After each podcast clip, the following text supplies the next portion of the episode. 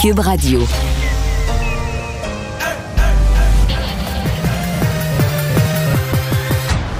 Mario Dumont. Organiser, préparer, informer. Les vrais enjeux, les vraies questions. Mario Dumont.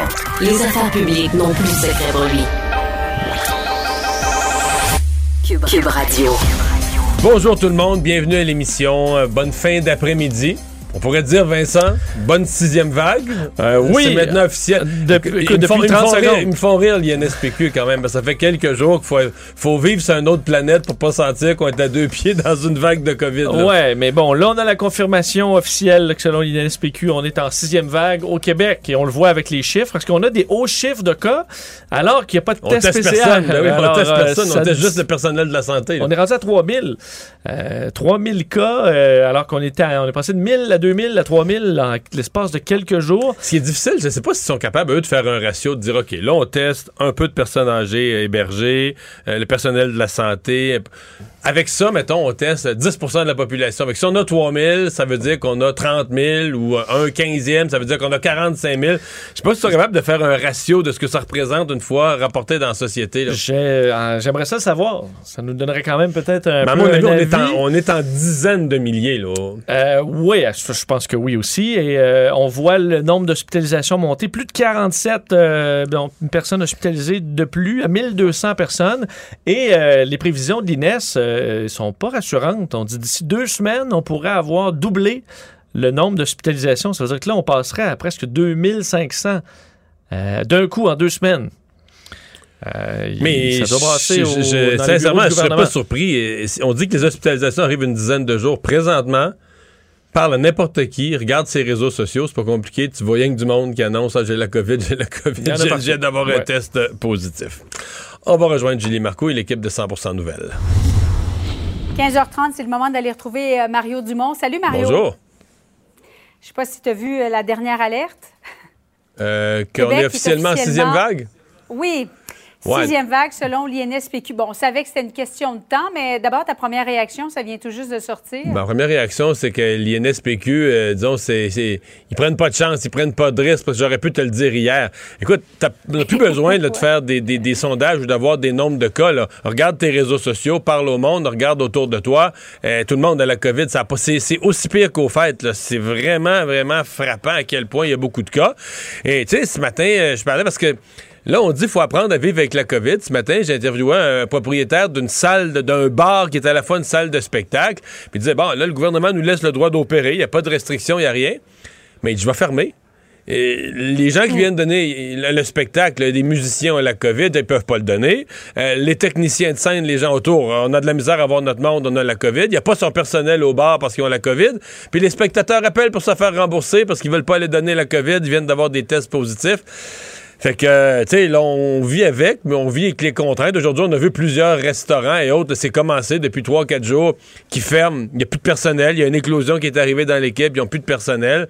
Donc, c'est... euh, tu sais, puis là, on nous parle que les hospitalisations vont doubler d'ici deux semaines. Euh, ce qui est un peu logique si on dit que les hospitalisations arrivent toujours dix jours après. Si on regarde le nombre de cas qu'on a l'air à avoir ces jours ici, euh, pas surprenant de penser que les hospitalisations vont augmenter considérablement. là, hein? Penses-tu que, que cette fois-ci, les Québécois sont prêts, comme on dit, à vivre avec la COVID et à éviter qu'on se retrouve avec 4000 hospitalisations comme durant le temps des fêtes? Non. Non, mais je, je le dis depuis plusieurs jours, moi je suis très inquiet qu'on soit. On est sorti de la vague précédente dans l'irrationalité. Bon, tu sais, moi je suis, je suis assez allergique à ça. Je suis une personne plutôt peut-être trop rationnelle là, de la vie de certains. Mais euh, moi je considère qu'on n'est pas sorti de la dernière vague. On n'est on pas sorti dans la logique, là, dans une logique de dire bon. D'ailleurs, c'est- une chose que- qui aurait dû être faite. là. Le gouvernement aurait dû s'entendre, même essayer de mettre les partis d'opposition dans le coup, de dire bon ben regarde, quand il y a moins que tant de cas là, on enlève les mesures. Dans les écoles, quand il y a moins, quand il y a moins de 1% d'absents, on enlève le masque. Mettre ça sous des critères objectifs, de telle sorte que dès que ça remonte, oups, Personne s'ostine, personne fait de petite politique avec ça. Peut-être Éric Duhem, mais pas les autres. De dire, OK, on s'est fixé un critère, 1% on remet le masque. Il n'y a pas de, y a pas de, de haut cri puis de chiolage. Là, on a, donc là, là, ce à quoi le gouvernement est engagé, c'est à remettre aucune mesure. Ah, c'est ça l'engagement, c'est à remettre aucune mesure. Donc, euh, je sais pas comment on va gérer ça. Euh, sincèrement, j'espère qu'on j'espère qu'on sera protégé tellement de monde qui l'ont eu déjà avant les fêtes, euh, aux fêtes, au mois de janvier. Peut-être que ça va se, résorber plus vite juste parce qu'à un moment donné, cette vague-là va manquer de clients, va manquer de, de, nouveaux, de nouveaux euh, clients potentiels. Mais euh, moi, je pense que là, on est commis à dire on prendra aucune mesure, puis il y aura les hospitalisations qu'il y aura, il y aura les morts qu'il y aura. C'est un peu ça. C'est devenu politique. C'est devenu, on veut laisser la liberté aux gens. Et même, ben, je pense, même s'il y aurait une, majorité silencieuse euh, qui, souhaiterait qu'on prenne des mesures plus grandes. Je pense que cette majorité silencieuse, elle a un peu perdu la bataille. La minorité bruyante a, gagné sur le fait que là, ils sont tannés, puis on veut plus mettre, de, on veut plus, veut plus de mesures. Il y a même des gens encore aujourd'hui qui demandent, là, en plein milieu d'une vague, le retrait du masque. Sais, qui disent, ben, on devrait l'enlever. Dans les autres provinces, ils l'ont enlevé. Alors que moi, je pense que dans les autres provinces, dans les autres pays, tu vas voir des endroits qui vont commencer à le remettre là, prochainement. Euh, quatrième dose, aux États-Unis, on a annoncé que les 50 ans et plus pouvaient la recevoir. Le président Biden l'a reçue. Euh, au Québec, on veut encore privilégier seulement les 80 ans et plus. Il n'y a pas un réajustement que Québec doit faire, selon toi, pour la quatrième dose? Ce sera à voir. Je pense que c'est quand même bien évalué. C'est aussi une question de délai parce que les 80 ans et plus sont ceux qui l'ont eu plus tôt. Les plus jeunes là euh, sont pas si nombreux là, que ça fait 3, 4, 5 mois. La plupart l'ont eu euh, mm. au plus tôt décembre, même janvier. Donc ça fait vraiment pas longtemps qu'ils ont eu la troisième dose. Alors je pense qu'il y a ça à, s'ajuster aussi. Les Américains sont en avance sur nous. Par contre, les Américains ont toujours été un peu en avance sur nous, mais au total, beaucoup moins de personnes, beaucoup plus de complotistes, beaucoup moins de personnes euh, qui sont qui sont vaccinées. les Américains ont eu un autre problème. Ils sont d'une magnifique efficacité quand il est venu le temps de donner les, les vaccins puis les lieux de vaccination, puis ça opérait. Euh, c'est beaucoup plus un problème de mentalité. Je te dis qu'eux autres, du complotiste au pied carré, il y en a. Là, des gens pas vaccinés là-bas, il y en a. C'est, terrible, un taux de mortalité. C'est pas, pas imaginable. C'est un sujet dont on discute pas, mais c'est pas imaginable. Tu regardes tous les pays industrialisés, tous les pays avancés, qui ont des taux de mortalité qui se tiennent plus ou moins. C'est pas imaginable qu'un pays encore plus avancé que les autres, encore plus riche, le plus riche des riches, le plus puissant des puissants, les États-Unis, un taux de mortalité euh, complètement en dehors des, normes. Les quotas et les universités, les chaires de recherche, Mario, le fait qu'on soit obligé de, miser, d'atteindre des cibles, euh, bon, autochtones, femmes, des personnes qui ont un handicap, minorités visibles, tu en penses quoi? Ben, je pense qu'on est allé euh, une coche de trop, qu'on ait, qu'on ait des critères, qu'on dise dorénavant, on va faire plus attention. Il faut être plus, plus représentatif, il faut... Euh, tu sais, ça, je peux comprendre ça, de, même de dire, dans certains cas, il faut qu'on fasse du rattrapage pour le passé, encore. Mais là, quand t'es rendu à exclure, je veux dire... Euh, puis là, c'est parce qu'on est tous on est tous minoritaires en quelque chose, parce que tu peux avoir quelqu'un qui est un homme blanc, mais qui a traversé, Julie, là, des, des, des, des, épreuves, qui était dyslexique quand il était jeune, puis dysphasique, mhm. puis tous les problèmes, puis qui a bûché dans des, des ateliers, puis là, aujourd'hui, qui est devenu... Tu sais, ça pas d'allure. Tout le monde est, tout le monde est minoritaire en quelque chose, ou tout le monde a vécu des épreuves, puis tout ça. Donc, qu'on dise que des groupes ont été sous-représentés, il faut corriger ça, je peux le comprendre. Mais là, quand t'es rendu à barrer des gens, à dire, ben, pas à cause de ce que t'es, d'abord, c'est, on s'entend que c'est raciste à côté. C'est raciste, pas imaginable de dire, ben là, au nom de ta race, t'as plus le droit du tout. Tu peux même plus appliquer ta candidature, sera même plus. Tu sais, c'est l'anti. du racisme inversé, mais ça en est quand même. Tu dis, toi, je suis né. Ce qu'on a toujours dit contre le racisme, on dit, t'es né comme t'es né, il faut t'accepter, il faut te prendre comme tel. Alors là, on est rendu, on, a comme franchi un seuil. C'est pour ça que je, ça fait presque l'unanimité. Je regardais à l'Assemblée nationale, puis tout ça, il n'y a plus beaucoup de voix discordantes. Tout le monde se rend compte. sais, euh, c'est pas tout le monde, mettons, sur la discrimination positive qui est d'accord sur jusqu'où il faut aller. Hein. Il y a une gradation de jusqu'où il faut aller. Mais quand on est rendu à exclure carrément des gens, là, c'est le point où il y a plus, grand monde qui est d'accord. Mais en même à la défense de l'université, c'est le, gouvernement fédéral, hein? Derrière ça, c'est le gouvernement Trudeau, c'est toute la philosophie Trudeau. Oui, qui finance ces chaires de recherche, mais c'est surtout pour se conformer à une décision de la Cour fédérale où on, est venu à dire les universités n'en font pas assez, on va être obligé d'imposer des quotas. Et parce que l'Université Laval, sa chaire de recherche, n'a pas réussi à atteindre ces quotas, elle est obligée de dire si vous êtes un homme blanc, postulez même pas. vous aurez aucune chance d'être convoqué en entrevue. Euh, Il y a, peut-être une maladresse de la part de l'université dans, dans l'annonce, dans l'affiche?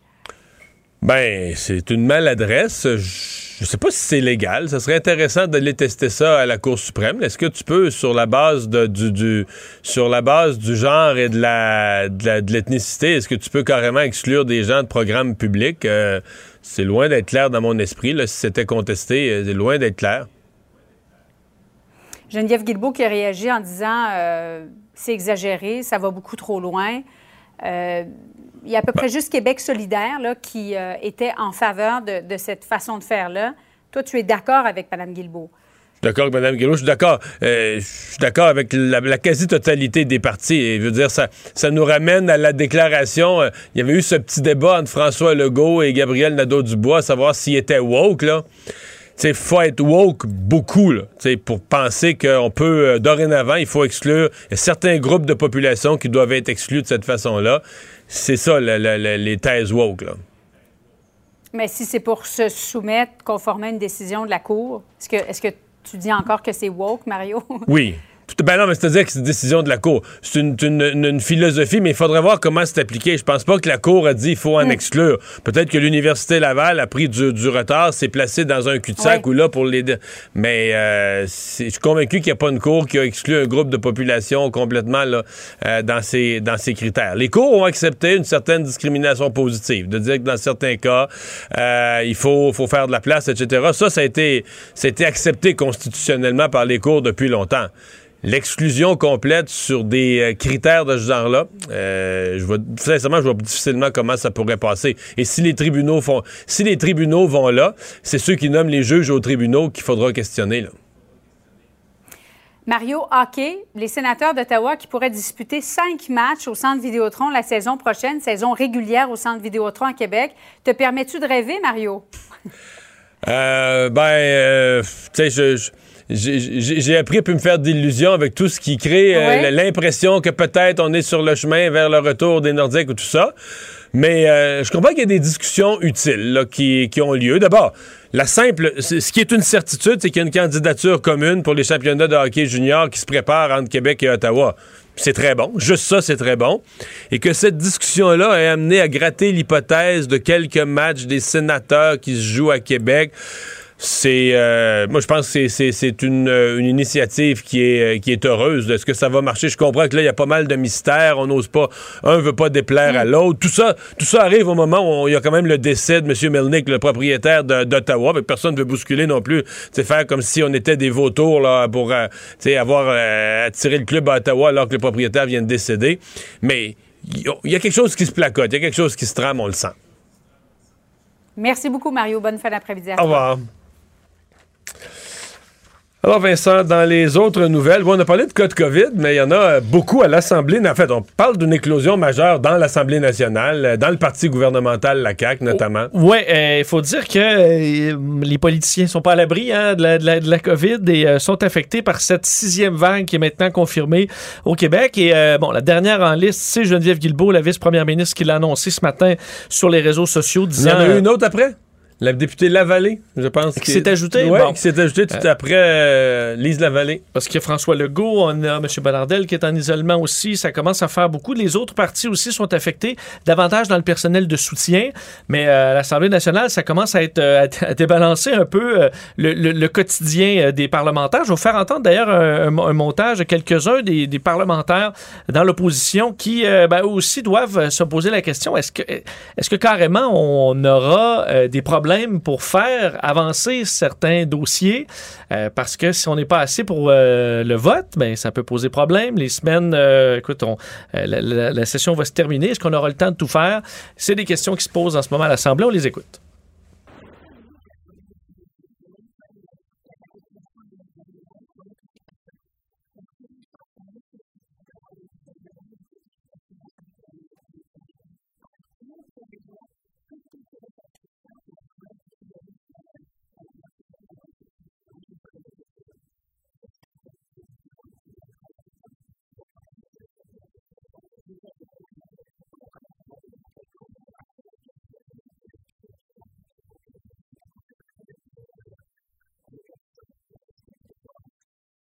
Mais ce qui doit les préoccuper aussi, c'est que les partis d'opposition ont joint le concert d'Éric Duhem en cœur, qu'il fallait faire tomber toutes les mesures, promettre de plus, en mettre, d'arrêter les mesures, etc., etc. Euh, S'il y a une éclosion majeure, il va être un peu coincé, là. Euh, ouais, parce que là, tu peux pas taper sur le gouvernement beaucoup là-dessus en disant euh, Hey, vous avez pas vu ça venir. Euh, eux le réclamaient. Tout le monde le réclamait à l'unisson qu'on retire tout. Euh, on fait quoi, là? Euh, Parce qu'ils ont réussi, ils l'ont fait quand même au fait. Là. Les libéraux, entre autres, puis le PQ demandaient, euh, ils demandaient même la fin de l'urgence sanitaire, la fin des mesures, etc. Puis deux semaines après, il y avait mi- c'est arrivé super vite au micron. là. C'est, c'est fou. hein. Sais, On a entendu, je pense, le mot au micron la première fois, c'était le 29-30 novembre. Puis à, mi, mi-décembre, c'était déjà rendu une vague au Québec. Mais euh, là, les partis d'opposition disaient, Ah, voyons, ça n'a pas de bon sens, le gouvernement l'a pas vu venir. Ouais, mais vous autres, vous de- il y a trois semaines, vous demandiez la fin de toutes les... On en est là encore. Et le seul plan, euh, c'est qu'il n'y a pas de plan. C'est de garder les choses comme ça et d'endurer la vague. Et là, euh, ce qu'il faut, il faut se croiser les doigts que cette vague-là ne sera pas trop haute pour notre système de santé.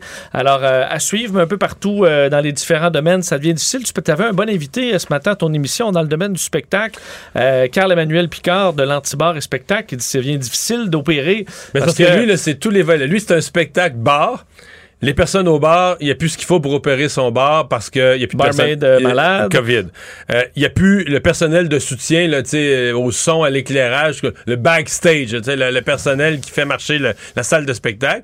Là, il, y avait, il devait y avoir un spectacle, je pense, cette semaine, en fin de semaine. Euh, Il y a un musicien qui est testé positif. Il n'y a plus le musicien pour faire la, la, qui a la, il y a la COVID. Puis les spectateurs appellent pour se faire rembourser. Puis dans le fond, on est bien content parce que si on la COVID, on veut pas qu'ils viennent la donner. Mais là, ils nous appellent. Puis ils disent, ben là, je viens d'avoir un test positif, je vais être remboursé.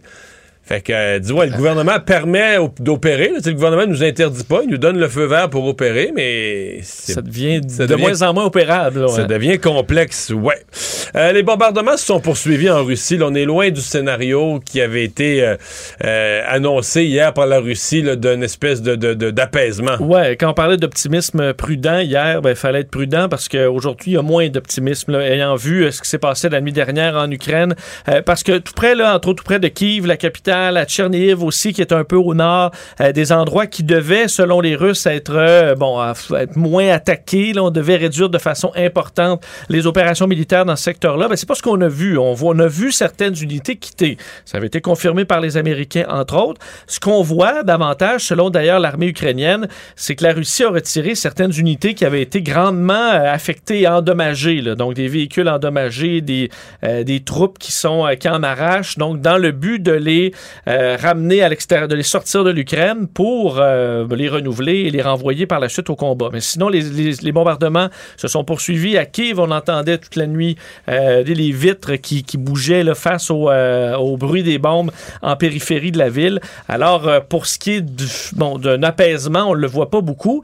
On le voit pas non plus dans les négociations de paix, hein, où on avait des signaux encourageants qui C'est se parce sont... qu'au Kremlin, aujourd'hui, c'est plus du tout ni le même ton ni le même discours que ce que les négociateurs russes exprimaient hier. Ouais, parce qu'hier, on avait Vladimir Medinsky qui est euh, dans les négociations chez les Russes et il disait que ça avait, euh, il y avait eu des discussions substantielles, qu'on avait avancé sur plusieurs dossiers. Là, aujourd'hui, c'est le porte-parole de la présidence, Dmitri Peskov, euh, qui lui a dit euh, il n'y a pas de percée, ce n'est pas prometteur en ce moment. Pour l'instant, nous ne pouvons pas faire état de quoi que ce soit de prometteur ou d'une percée quelconque. Il y a beaucoup de travail à accomplir. Euh, le seul positif, on dit que que les Ukrainiens ont mis entre autres leurs demandes sur papier. euh, euh, donc, on est très loin de ce qu'on sentait hier comme étant une des percées vers la paix. Mais je voyais qu'en Europe, en France, entre autres, il y a. C'est un débat qu'on n'a pas ici. Ici, tu as l'impression qu'il y a comme une unanimité, que tout le monde voudrait que la guerre finisse. Les gens qui suivent ça, les gens qui surveillent ça, les experts, spécialistes, politiciens ou autres. En Europe, tu as quand même une thèse de gens qui disent ben, les Ukrainiens vont gagner, donnez-leur le temps. Fait que même si ça bombarde encore deux mois, trois mois, euh, armons les Ukrainiens, puis laissons-les combattre longtemps. Que, que Chaque Poutine- char russe détruit est un char de moins à gérer plus tard. c'est ça. que Certains Puis que, comme Poutine, ça aussi. puis que Poutine sorte là, humilié, puis que Poutine sorte perdant, puis que là, là, ça va être bon pour la suite des choses.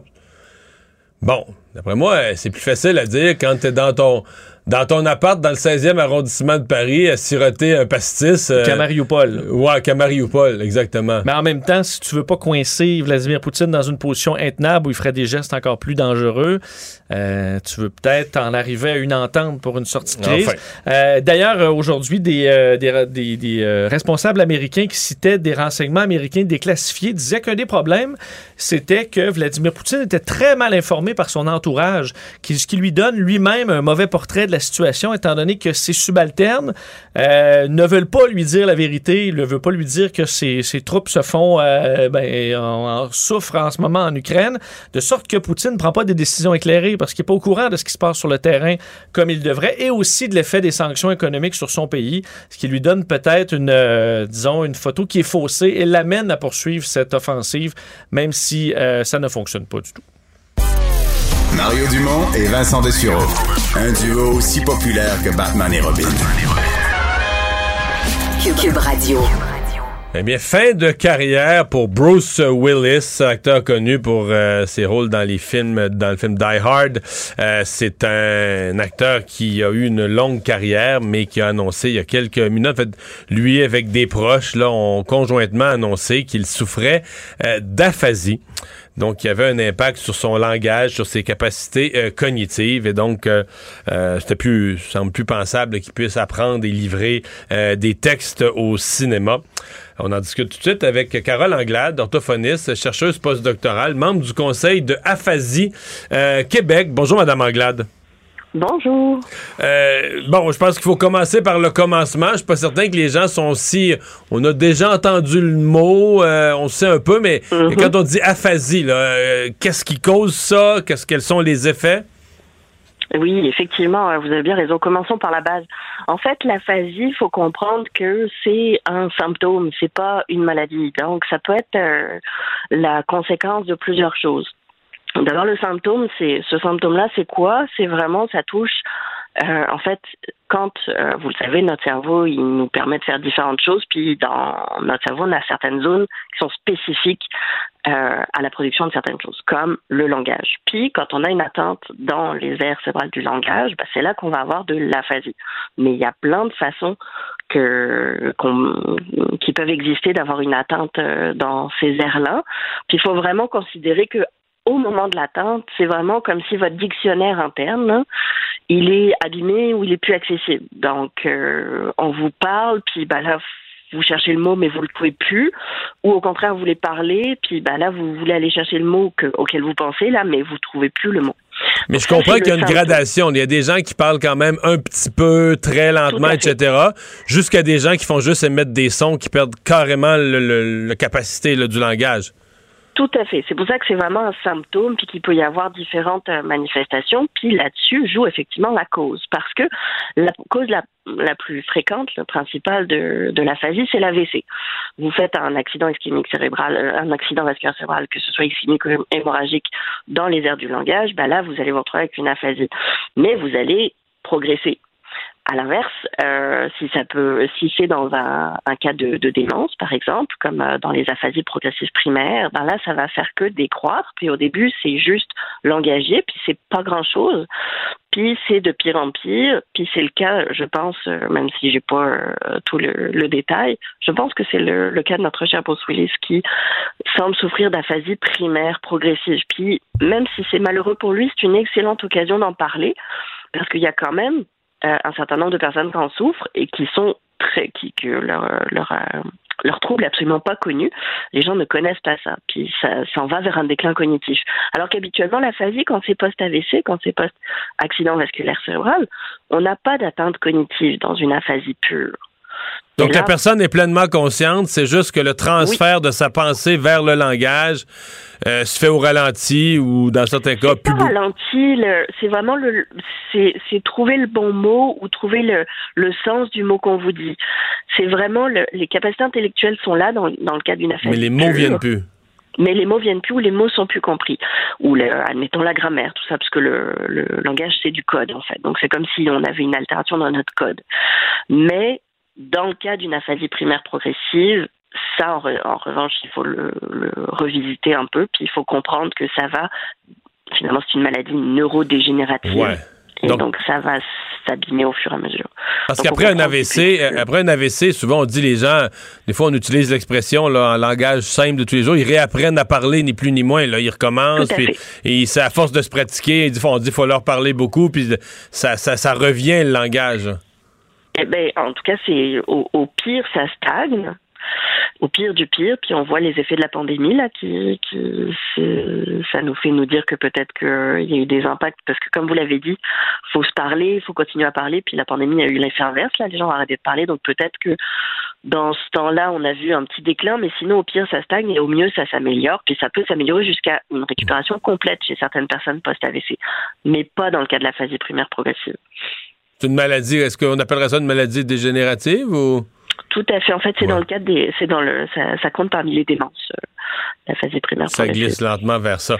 Euh, est-ce que ces proches disent là de, capacité donc d'apprendre, euh, de mémoriser du texte et de le livrer, puis de le livrer dans un cadre évidemment de cinéma avec une émotion, c'est totalement impensable. Là.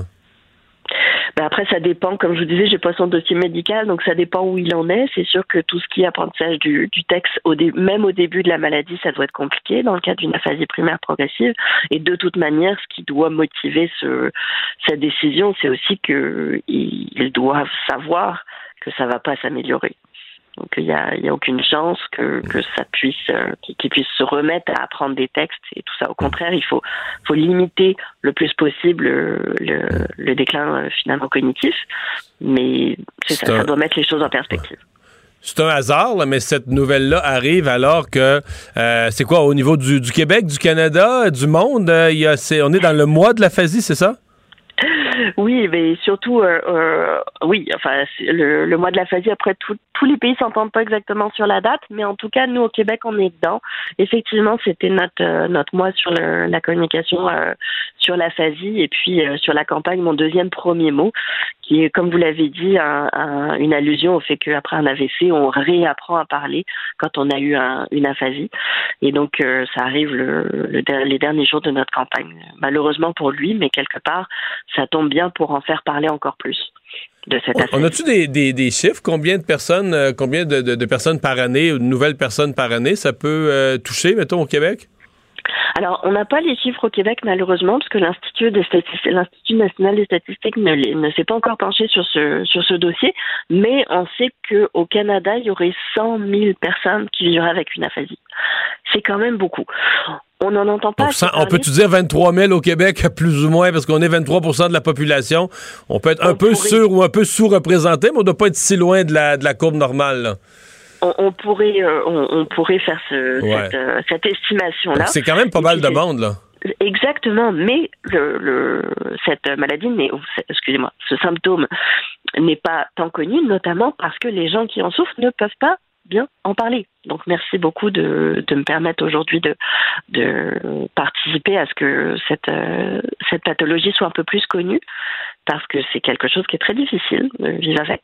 Et puis, euh, plus la, la, population est sensibilisée, elle comprend que les personnes qui sont aphasiques ont toutes leurs capacités intellectuelles, en tout cas celles qui, qui ont une aphasie pure, mais qui peuvent juste moins s'exprimer j'avais connu un monsieur qui est décédé aujourd'hui, mais qui avait fait, lui, c'était un accident euh, vasculaire cérébral, un AVC, mais il n'y avait plus de récupération. Il a perdu complètement l'usage du langage. Et ses proches, sa conjointe, ses enfants, passaient leur temps à dire aux gens parce qu'ils le promenaient en fauteuil roulant dans des lieux publics, au centre commercial, n'importe quoi, etc. Mm-hmm. Ils passaient leur temps parce que lui, il rencontrait des gens qu'il connaissait, les voyait, leur parlait, leur serrait la main mais de sa mhm. bouche, il sortait juste des onomatopées, juste des sons, là, mhm. des espèces de bruit, mais il sortait pas de paroles. Et là, ses proches devaient dire, mais il vous parle, il vous reconnaît, il est content de vous mhm. voir. Et, lui, dans sa tête, ce qui sort, lui, dans sa, dans sa tête, ce qui compose, c'est des phrases ce qui sort au niveau sonore de sa bouche, c'est pas. Tu sais, il y, a une déconnexion, là, mais, euh, mais on dit, il était, il avait son quotient intellectuel. Il était une situation absolument, personnellement, une situation que je considère absolument horrible, mais il était conscient, lucide, mais avait perdu complètement l'usage de la parole. Oui, c'est ça. Après, il y a des gens qui se. Il y a certains types d'aphasie où vous allez dire des mots qui sont pas ceux que vous pensez, puis vous n'allez pas vous en rendre compte, mais encore une fois, c'est vraiment parce que votre c'est vraiment une atteinte langagière et c'est pas c'est ça qui est un peu difficile à, à, à comprendre quand euh, la personne a l'air de, de savoir ce qu'elle dit, sauf que ce qu'elle dit, ça fait pas de sens, et qu'elle elle le prend mal quand on la comprend pas. Mais ça fait, ça fait partie des Parce que dans sa tête à elle, c'est très clair ce qu'elle a dit, là. Oui, parce qu'en fait, les concepts, tous les concepts sont là. Donc il y a certains types d'aphasie où les personnes vont se rendre compte que bah, quand ça sort, c'est pas ça qui est sorti. Il y a d'autres types d'aphasie où elles vont pas s'en rendre compte. Donc euh, peut-être que c'était le cas de, du monsieur, Ouais. je sais pas, qui, qui se rendait compte ou pas de ce qui sortait. Mais c'est très très difficile, quel que, quel que soit le, le symptôme, mais surtout quand on se rend compte finalement tout ce qu'on voudrait dire. Puis ce sont des personnes, pour, un- pour avoir discuté beaucoup aussi avec, euh, parce que on discute, on peut discuter beaucoup avec des personnes aphasiques quand on, on sait comment soutenir la communication. Ce sont des personnes qui sont dépendantes de- toujours des sujets que les autres vont amener. Parce que comme c'est difficile pour elles d'amener un nouveau sujet, donc on fait, ils ne font que suivre les sujets de conversation qui sont amenés par les autres, ce qui est déjà pas mal, mais c'est quand même assez frustrant aussi de plus être de plus participer autant, de plus montrer son intérêt, de plus parler de sujets à soi, c'est Hmm. quelque chose que, en tout cas, je pense qu'on peut tous s'imaginer, là, vivre, suivre des conversations qu'on n'a jamais initiées, ça, ça devient quand même un peu lassant. Madame Anglade, merci d'avoir été là. Au revoir. Mais ça me fait très plaisir.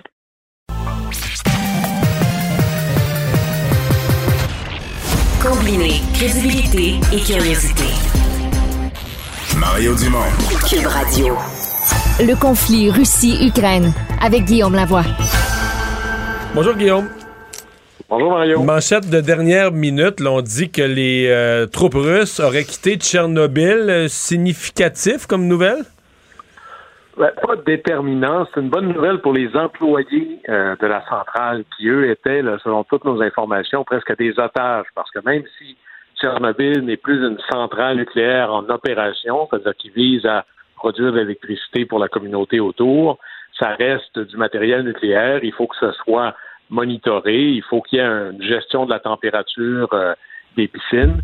Et avec les Russes qui débarquaient, ben là, à la fois la capacité du personnel de faire son travail n'était pas claire, mais on sait qu'ils ne pouvaient pas être remplacés. Alors, on imagine que ces gens-là, là, qui font presque du camping au travail depuis un mois, doivent être très heureux, leur famille également. Alors, c'est dans la catégorie des bonnes nouvelles, mais c'est pas fondamental ou déterminant là, sur l'échelle du conflit. Là. Tu t'es remonté à un proverbe russe euh, pour nous parler de toute la- la- l'annonce d'hier, la stratégie de retrait euh, des, Russes ou de réduire les opérations militaires dans la région de Kiev, entre autres. Oui, on écoutait ça hier, le signe encourageant, merveilleux, euh, ça s'en vient. On pensait presque que le, conflit allait terminer avant la fin de l'émission. Moi, j'étais de ceux qui avaient quelques doutes. Là, on en parlait, hein, de quoi est-ce qu'on parle, etc. Mais à la fin, on négocie avec des Russes. Et il y a un vieux proverbe russe qui est Dovrei no provrei, qui avait complètement euh, capté l'attention du président Reagan quand il négociait un accord de désarmement avec euh, Mikhail Gorbatchev. Et ça se traduit par faire confiance, mais vérifier quand même. Qui est un- une excellente maxime de vie en général. C'est proche de dire faire confiance, mais pas faire confiance. Là. c'est ça, c'est-à-dire faire confiance, les yeux fermés, mais au moins avec un bien ouvert. Ouais. vrai, ça. Alors la confiance, ça vient avec la vérification. Alors lorsque les Russes disent on va se retirer, euh, prenons pas ça pour argent comptant. La preuve, c'est que non seulement ils se sont retirés, ou ils avaient annoncé, les mots doivent avoir un sens, de réduire drastiquement leurs opérations militaires, notamment dans le Nord. Alors, Allez expliquer ça aux gens qui vivent là. Euh, ils ont été pilonnés là, complètement, une ville de presque 300 000 habitants qui aujourd'hui n'a pas d'accès à l'eau ni à l'électricité. Et ça, c'était dans la nuit suivant la réduction, la réduction drastique. Et là, ça, c'est inquiétant parce que le modèle russe, quand il y a un retrait, si on se base sur la dernière invasion russe en Tchétchénie, c'était on se retire pour un peu, d'abord, lorsqu'on se retire, on s'éloigne des attaques. Hein, les Ukrainiens frappent pas les troupes russes au Bélarus ou dans le territoire russe, et on va pilonner les villes de loin, soit avec euh, une pluie de missiles venant des airs ou avec l'artillerie, et on fait ça de loin, alors comme ça, on réduit nos pertes tout en causant un maximum de dommages, puis c'est un peu la même stratégie qu'on a vue hier, et peut-être ce qui est en train de se passer ou ce qui va se passer ailleurs. Alors, il n'y a rien de ça qui annonce des lendemains, des lendemains qui chantent. Et, vous savez, je regardais le président Zelensky qui fait le tour des parlements, qui mobilise les populations occidentales, le président Biden qui est allé en Europe, euh, le premier ministre Trudeau qui est allé aussi. Euh, tous les chefs d'État occidentaux se mobilisent, mais il ne faut pas penser que les Russes sont chez eux, comme dirait mon grand-père, les deux pieds sur la tablette du poil. Le ministre Lavrov, le ministre des Affaires étrangères russe, lui, était en Chine, en train d'essayer de solidifier son accord avec la Chine. Il est sorti de là avec quelque chose de très décourageant pour nous, puis de très encourageant peut-être, en disant la Chine et la Russie partagent une vision commune sur un monde qui n'est pas un monde euh, post-guerre froide, mais qui est un monde par-delà la guerre froide, un monde qui n'est pas l'hégémonie des démocraties occidentales, où est-ce que les États-Unis ne sont pas le leader naturel du monde, ou plutôt qu'il y a d'autres modèles ou d'autres contrepoids, avec bien sûr la Chine et la Russie euh, au sommet. Ça, c'est le côté encourageant pour les Russes qui sont allés chercher cette volonté-là. N'y a pas eu de remise en question de l'accord d'amitié illimité avec la Chine. Plus encourageant pour nous, c'est que la Chine n'a pas dit un mot de plus sur le conflit ukrainien. Alors la Chine ici joue des deux côtés, mais une simple hésitation de la Chine sur ce dossier-là est une quasi-victoire pour l'Occident. Alors il faut le prendre comme c'est là, mais c'est la preuve que dans le contexte actuel, et là-dessus, le président Biden le martèle comme un thème. Il n'est pas question de baisser la garde. Il faut tenir. Il faut voir ça sur les semaines, les mois, voire même les années à venir. Et c'est ça qui est important. Parce que Joe, Joe, Biden parlait, a parlé avec euh, Vladimir Zelensky aujourd'hui, entre autres, et euh, euh, on voit que Joe Biden, autant que les pays alliés veulent envoyer encore plus d'armement. Donc là, on comprend que les Russes vont pas arrêter de bombarder, on va pas arrêter d'envoyer de l'armement. Donc on est loin d'une désescalade, en tout cas selon ce qu'on a compris des nouvelles d'aujourd'hui. On pourrait dire que le, la pire chose qui pourrait arriver pour, pour résoudre le conflit, c'est de prendre une pause unilatérale ou de baisser le rythme. Au contraire, euh, là-dessus, je reviens avec la vieille marotte de Reagan qui disait la paix par la force. C'est lorsque ce sera tellement évident que l'armée ukrainienne fait des gains, qui est massivement alimentée, non seulement avec plus d'armes et plus d'argent, avec des armes de plus en plus sophistiquées, notamment pour bloquer des missiles qui viendraient de plus loin, que c'est ça qui renforce la position de négociation du président Zelensky. Alors ici, le président Biden voulait probablement rassurer euh, le président Zelensky qu'il n'est pas question de ralentir et il va falloir que les autres alliés envoient les mêmes messages. Puis là-dessus, le budget fédéral euh, au Canada va être intéressant parce que s'il y a seulement de l'argent pour acheter les avions, euh, un avion tout seul, ça vole pas. Ça prend tout un équipement qui vient autour de ça. Et ce que les Ukrainiens ont besoin, c'est pas juste des avions, c'est toutes sortes d'autres formes de soutien également. La situation qui est compliquée pour Vladimir Poutine, on se demandait d'ailleurs hier avec les échos un peu plus positifs que ce qu'on a aujourd'hui, on se dit est-ce que Poutine cherche une porte de sortie, une sortie honorable sans être humilié à la face du monde? Cette question-là euh, se, pose toujours aujourd'hui. Oui, et si on se dit qu'est-ce qui serait une victoire, alors demain, je vais vous parler de, je vais faire le contraire de mon argumentation aujourd'hui. Demain, je vais essayer d'analyser comme si Poutine était un génie ne serait-ce que pour vider cette question-là. Mais généralement, euh, il possédait ou contrôlait le Donbass, la région est de l'Ukraine, possédait et contrôlait complètement la Crimée. Ben, sa position de négo, c'est de revenir à ça. Et que l'Ukraine ne soit pas membre de l'OTAN. Aux dernières nouvelles, l'Ukraine n'était pas membre de l'OTAN et elle n'allait pas le devenir en février dernier. Alors, si c'est tout ça pour revenir à ce que c'était en février, ça fait très, très cher payé. Et là, nous, ça va nous prendre un plan, pas de gestion de sortie, mais un plan, c'est-à-dire, si jamais Vladimir Poutine pose des actions qui vont dans le sens de la paix, est-ce qu'on enlève toutes les sanctions d'un coup? Probablement pas. Alors, qu'est-ce qu'on enlève en premier? Probablement les sanctions qui touchent davantage le peuple russe que les sanctions qui touchent l'entourage de Poutine, mais il faut que tout ça, il faut qu'il y ait une compréhension très claire des deux côtés, un peu comme un escalier là. Si moi je descends d'une marche, vous vous descendez de quelle marche? Et qu'est-ce qui va arriver? Et là il y a quelque chose d'intéressant. Le calendrier est en train de rattraper tout le monde. Il y a des élections, on le sait, aux États-Unis dans sept mois. Je suis sûr que Vladimir Poutine se dit que ça se peut que le président Biden ait encore moins de pouvoir dans sept mois que maintenant. Alors, est-ce qu'il veut négocier tout de suite ou attendre plus tard? Et lui-même, potentiellement, est en élection en mars 2024. Alors là, il y a déjà des rumeurs comme quoi il pourrait annuler les élections Évidemment, pour préserver la démocratie à long terme, c'est toujours le truc. Mais qu'est-ce qui va se passer avec ça? On reste avec plus de points d'interrogation que de réponses. Là. Euh, tu veux nous parler aussi de la nouvelle donne en Allemagne euh, avec la, la, menace russe de, de, fermer le robinet carrément parce que d'un côté, on a dit l'Allemagne ne peut pas, elle, euh, dire sanctionner la Russie en disant on n'achète plus ton gaz, ton pétrole, ils en ont besoin. Mais à l'inverse, la Russie pourrait leur faire un coup de cochon s'ils fermaient, eux, le robinet. Remarque, ils fermeraient le robinet d'argent aussi qui entre dans l'autre direction. Puis là, la grande question, c'est lequel des deux a le plus besoin que l'autre? Et, imaginez ça, là, nous, c'est comme si la moitié, imaginez couper la moitié d'Hydro-Québec. C'est à peu près ça que ça veut dire pour les Allemands, euh, le gaz russe. C'est ça qui fait tourner les usines, les stations qui produisent de l'électricité, c'est ce qui chauffe les maisons.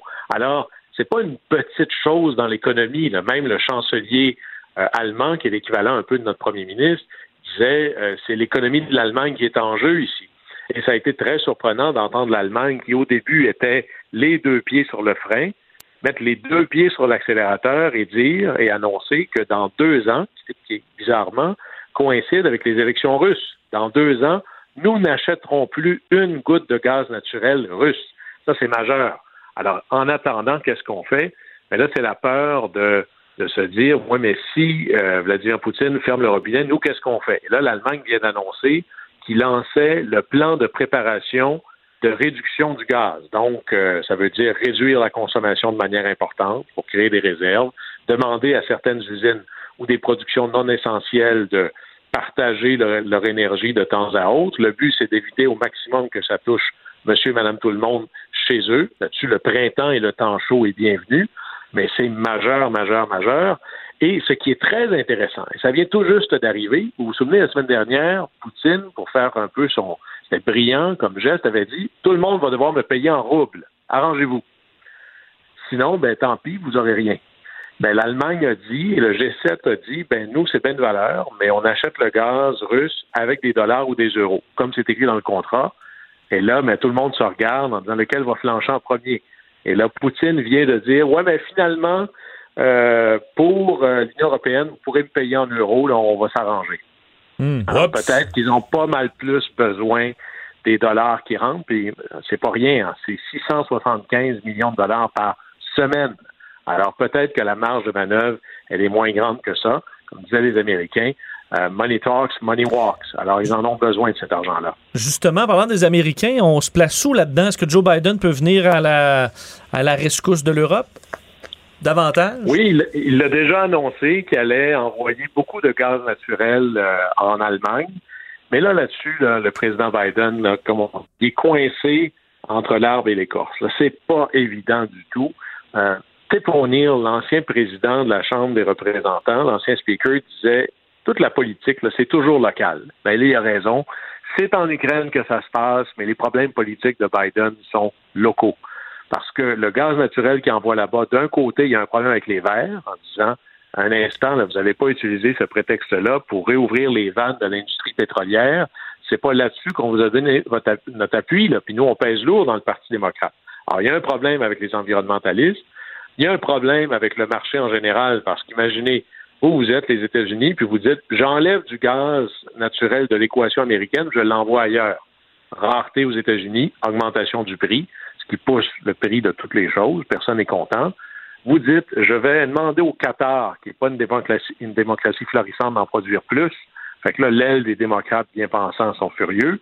Et en plus, vous dites, ben, pour le pétrole qui manque, je vais demander à mon bon ami le Venezuela, qui est un ennemi juré de, la politique, qui est un, c'est un monstre, le président vénézuélien.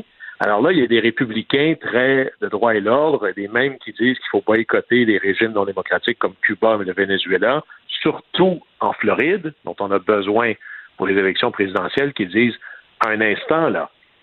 Alors, vous vous retrouvez dans une position, si vous êtes Joe Biden, que même en jouant votre ligne pour sauver l'Ukraine, pour être en lutte contre les Russes, vous mécontentez une partie de votre base et vous alimentez, vous renforcez, une partie de votre opposition. C'est pas tellement la meilleure équation politique, ça. Et en plus, dans le dernier sondage qui est sorti hier, taux d'approbation Biden, 42 en faveur, 52 le désapprouvent. Alors, et une élection de mi-mandat, généralement, le parti qui, a, qui occupe la Maison-Blanche perd des plumes. Alors, Joe Biden, ici, est un président avec les pouvoirs que l'on connaît pour les sept prochains mois. Après, c'est pas clair. Après, Alors, vous voyez verra, que ouais. c'est pas si simple. Merci, Guillaume. À demain. Mario Dumont. Il analyse l'actualité et sépare les faits des rumeurs. Il n'a qu'une seule parole, celle que vous entendez. Cube Radio.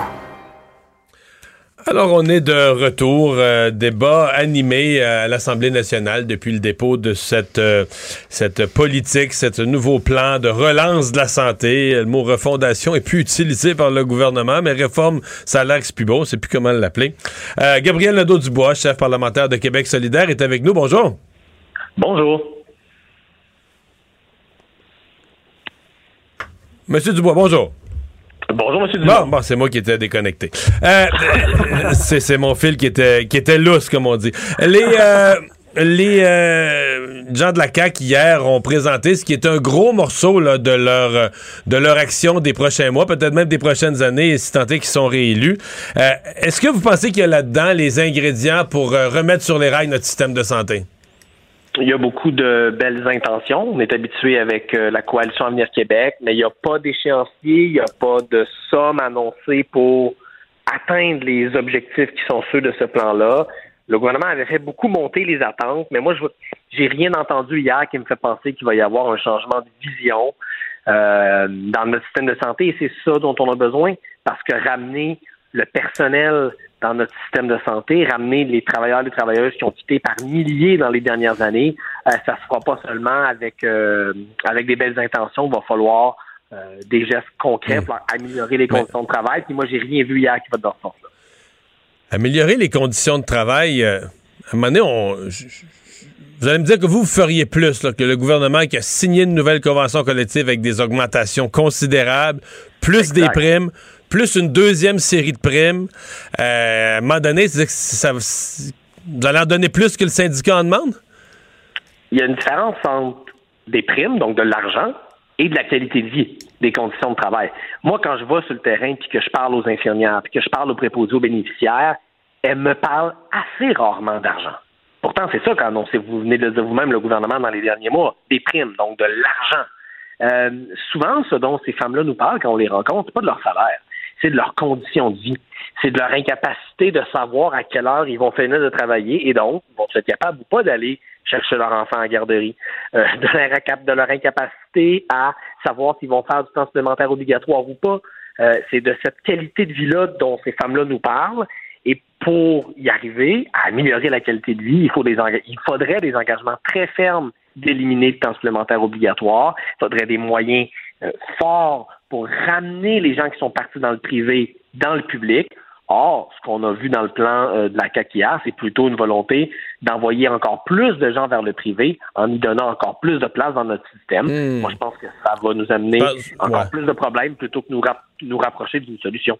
Mais là, vous mêlez deux choses, par exemple, parce que dans le cas du privé, des agences privées qui, qui prennent des infirmières qui font plus de... euh, moi, j'ai entendu Christian Dubé puis dire qu'il en veut moins, là, pas plus. Il veut peut-être utiliser le privé, par exemple, pour déjà engorger les chirurgies pour d'autres affaires, mais euh, des agences privées, ce que vous venez de décrire, il, me semble qu'il a dit qu'il en veut moins, non? Oh, il y a une certaine époque, Christian Dubé nous disait qu'il ne voulait plus du tout d'agence de placement. Là, il a changé son fusil d'épaule. Il nous dit qu'il en veut un peu moins. Les agences privées, là, c'est un cancer. Ça ronge notre système de santé de l'intérieur. Ça fait en sorte qu'on est de manière chronique en manque de travailleurs, travailleuses. C'est vraiment un modèle dont il faudrait se débarrasser, pas seulement le limiter, mais s'en débarrasser complètement sur quelques années. Euh, et ça, cet engagement-là, il a été carrément abandonné là, par la CAC. Euh, quand on continue à ouvrir euh, des pla- de la place au privé, ben, à terme, qu'est-ce qu'on fait? Ben, on crée encore une fois un intérêt pour que les gens quittent le public et s'en aillent travailler au privé. C'est le problème qu'on a eu tout au long de la pandémie. Hein. On a eu ce problème-là tout au long de la pandémie. Puis de toute évidence, tant que la CAQ va être au pouvoir, on va continuer à l'avoir.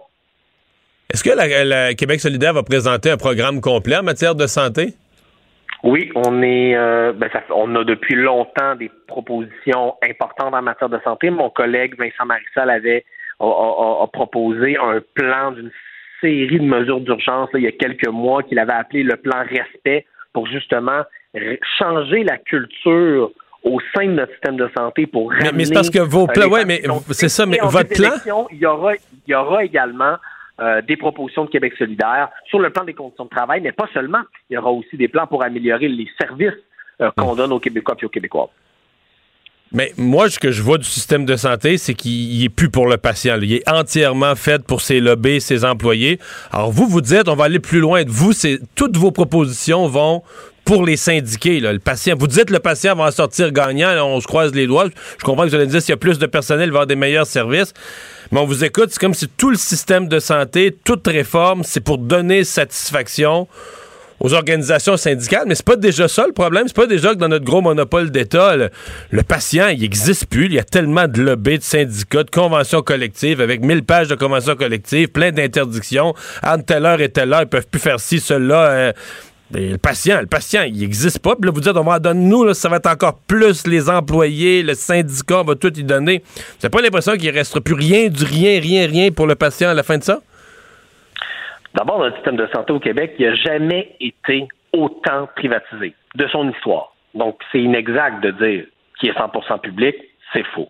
Deuxièmement, si les employés de la santé là, étaient chouchoutés là, et étaient hmm. traités aux petits oignons par les gouvernements, ils ne quitteraient pas par milliers depuis des années pour aller travailler ailleurs. On ne serait pas en crise structurelle de personnel. Donc, moi, je ne suis pas gêné de dire qu'à Québec solidaire, on va prendre soin des gens qui prennent soin de nous autres. Bien sûr qu'on va en prendre soin. Puis moi, je fais le pari que si les gens, enfin, sont heureux puis sont bien traités quand ils travaillent dans le système de santé, ben oui, le monde va avoir des meilleurs soins. On va pas juste prendre soin des travailleurs travailleuses, on va aussi améliorer les services à la population. Puis je vous donne un exemple. Ça n'a pas d'allure au Québec que les gens n'aient pas les moyens d'aller chez le dentiste. Ça n'a pas d'allure que les soins de santé dentaires soient privatisés.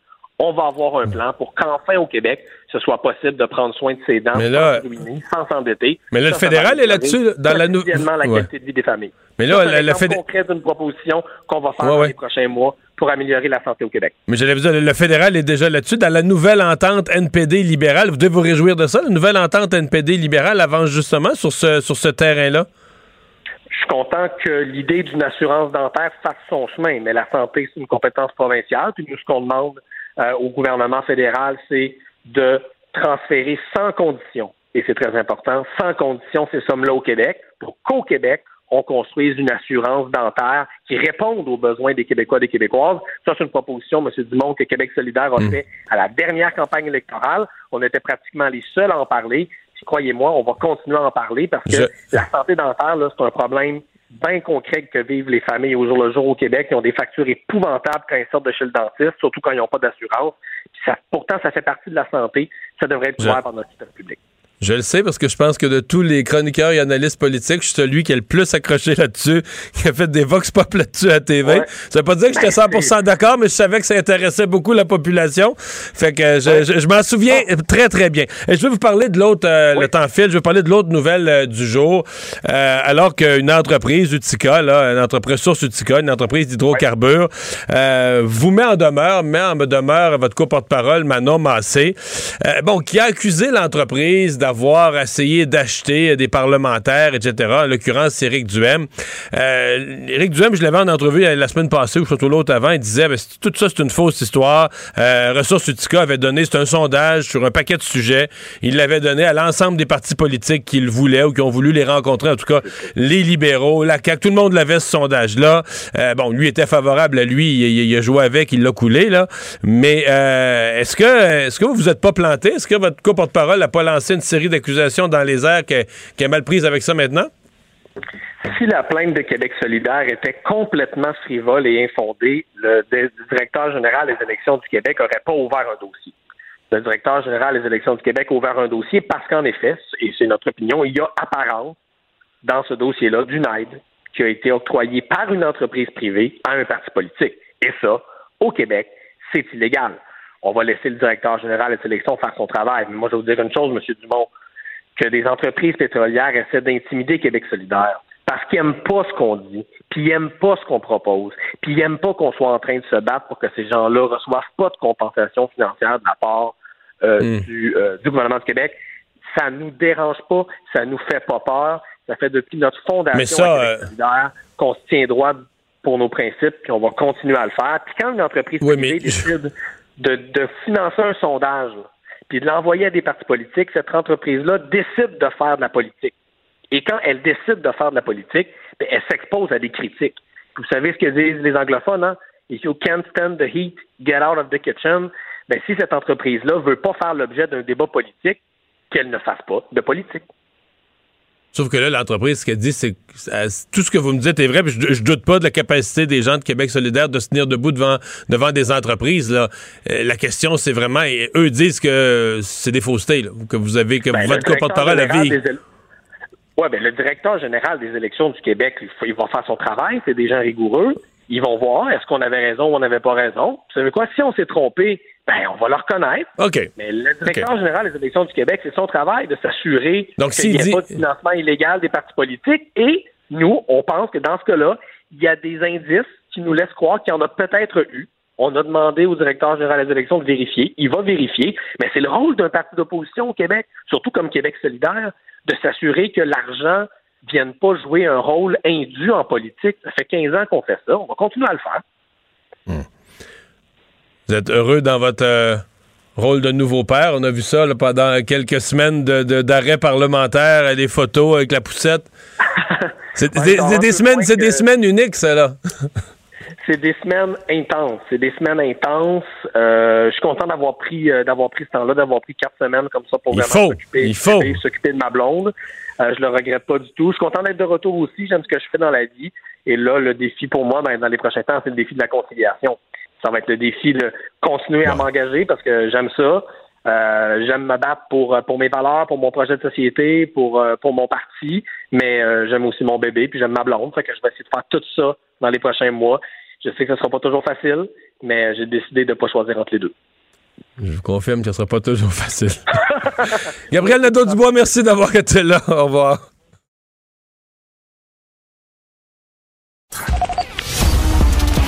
Les vrais enjeux, les vraies questions.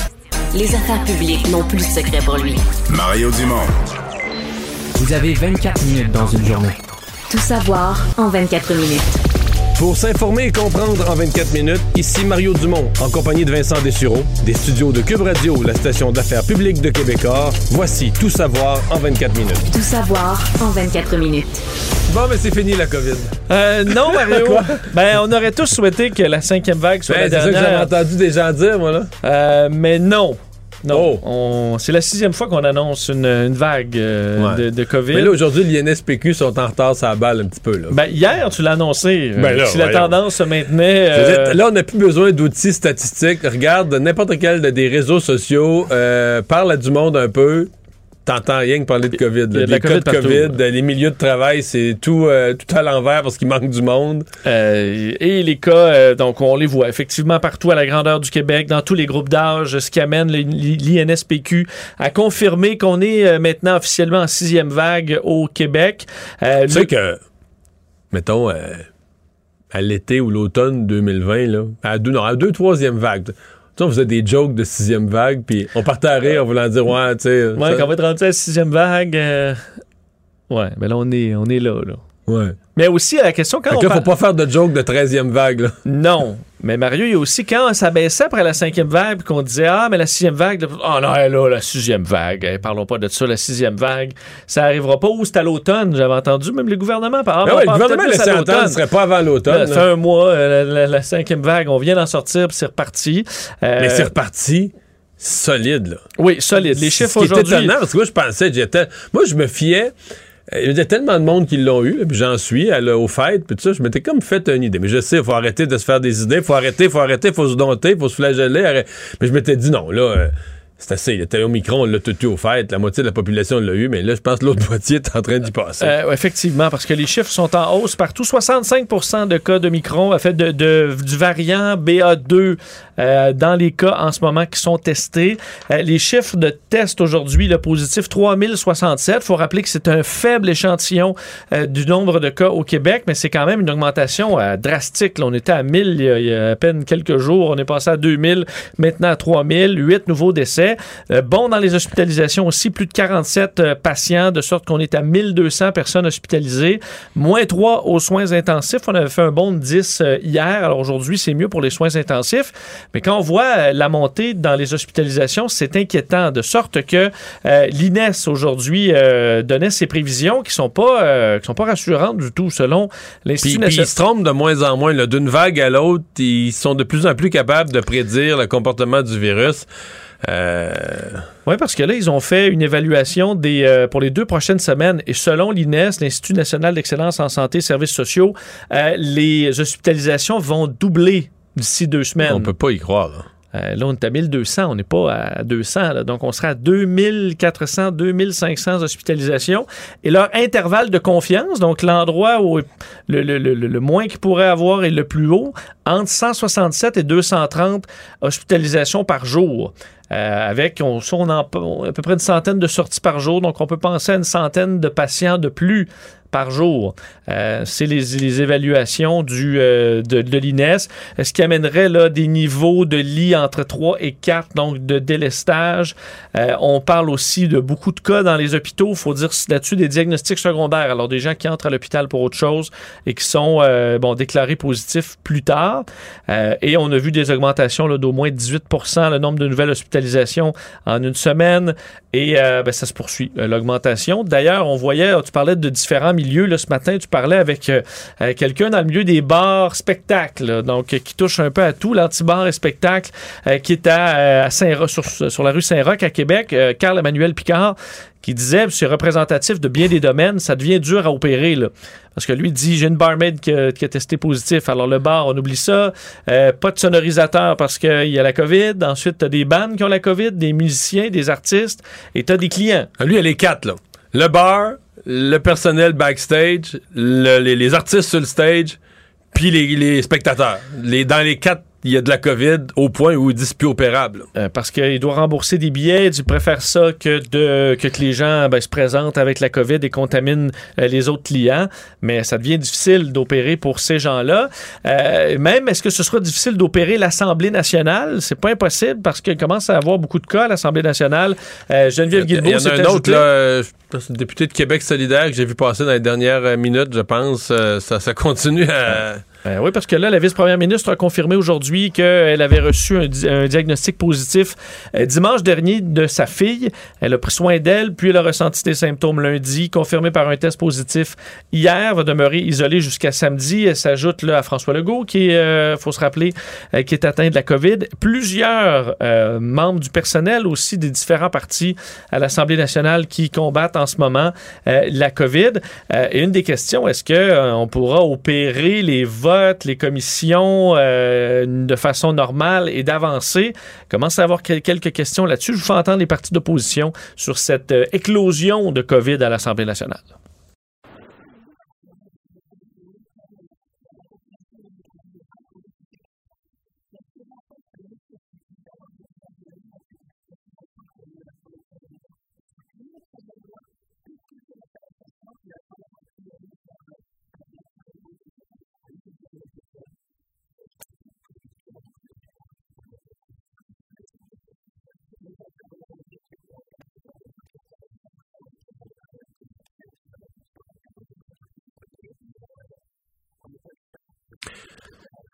Moi, ce qui m'inquiète, c'est, je, je pense que ça doit aussi inquiéter les partis d'opposition, c'est que peuvent-ils dire? Parce que tu sais que moi, j'étais assez critique, je pensais... Tu sais, il y a un point, là, ils se sentaient tous coincés par Éric Duhem, par le Parti conservateur. Ils sentaient une impatience de la population euh, de lever les mesures. Mais tu sais, euh, il y a eu bien du déraisonnable là-dedans. là. Oui, il fallait lever les mesures. Il y avait, plus, de- il y avait moins de COVID. Moment donné, il y en avait presque plus. Il fallait lever les mesures. Il fallait rouvrir. C'est pas, pas- pas de débat là-dessus. Mais... Euh, j'ai toujours pensé que ça n'avait pas d'allure. C'est-à-dire que les partis d'opposition devraient être séparés. À la limite, qu'un soit anti-mesure, mais qu'il devrait en avoir qui sont de l'autre côté. Il y a une forte majorité silencieuse là, qui qui pensent pas qu'il faut enlever tout le temps toutes les mesures, euh, qui pensent qu'il faut avoir un équilibre, puis que là, qui seraient d'accord, disent, ben là, s'il y a plus de cas, va peut-être falloir mettre, pas tout refermer, mais mettre certaines mesures. Mais là, tous les partis d'opposition, mais le gouvernement aussi est commis à, on remet rien, on remet aucune mesure, mais les partis d'opposition, il n'y a pas un parti d'opposition qui s'est gardé la marge de manœuvre de se lever en chambre, Puis dire là, euh, je sais pas, euh, dans, dans certains domaines, dans certains secteurs ou dans une région, euh, on a peur qu'il y ait des dizaines de morts, qu'il y ait des centaines de morts. Faudrait peut-être faire ceci, cela. Il n'y a pas un parti d'opposition qui s'est gardé assez de marge là, pour être crédible de dire, une minute, là. Euh, vous avez promis de plus mettre de mesures, là, je comprends. là, on vous en voulait plus, mais là, il y en a peut-être qui sont nécessaires, des affaires spécifiques. Pas tout refermé partout, mais Ou des fois des nombres de personnes euh, À des lieux, qui veut dire des- des qui- grosseurs qui égale de- pas une fermeture. là. des grosseurs de rassemblement. Mais là, et, et ça, je pense, ça doit les préoccuper aussi, les partis d'opposition. Ils se sont pas gardés cette marge-là. là. Ils ont tous euh, ils ont tous crié que les mesures étaient là pour rien. En fait, ils ont tous entonné, là. C'est comme une chanson à répondre, là. Euh, Éric Duhem calait, puis eux autres, ils répétaient la ligne. là, parce que là, d'É- d'Éric Duhem à tous les autres partis, c'est la même ligne qu'il faut pas. Il n'y a pas de mesure, il n'y a plus de mesure. Ouais. Donc, même Éric Duhem va être d'accord avec le, tous les autres. Tout, tout le est d'accord sur le fait, il faut pas de mesure. C'est ça. Euh, mais là, Mais- si mais- on, mais si je on pense- est à mais je- 2500 hospitalisations. Ben, moi, je pense que dans, la population, dans la population, tu vas avoir 50% des gens qui vont, peut-être 70% des gens qui vont souhaiter des mesures, puis tu vas avoir les cinq partis politiques qui vont être dans l'autre 30% parce qu'ils vont s'être coincés à dire, nous, on n'en met plus, là. Parce que Rambo leur a fait peur.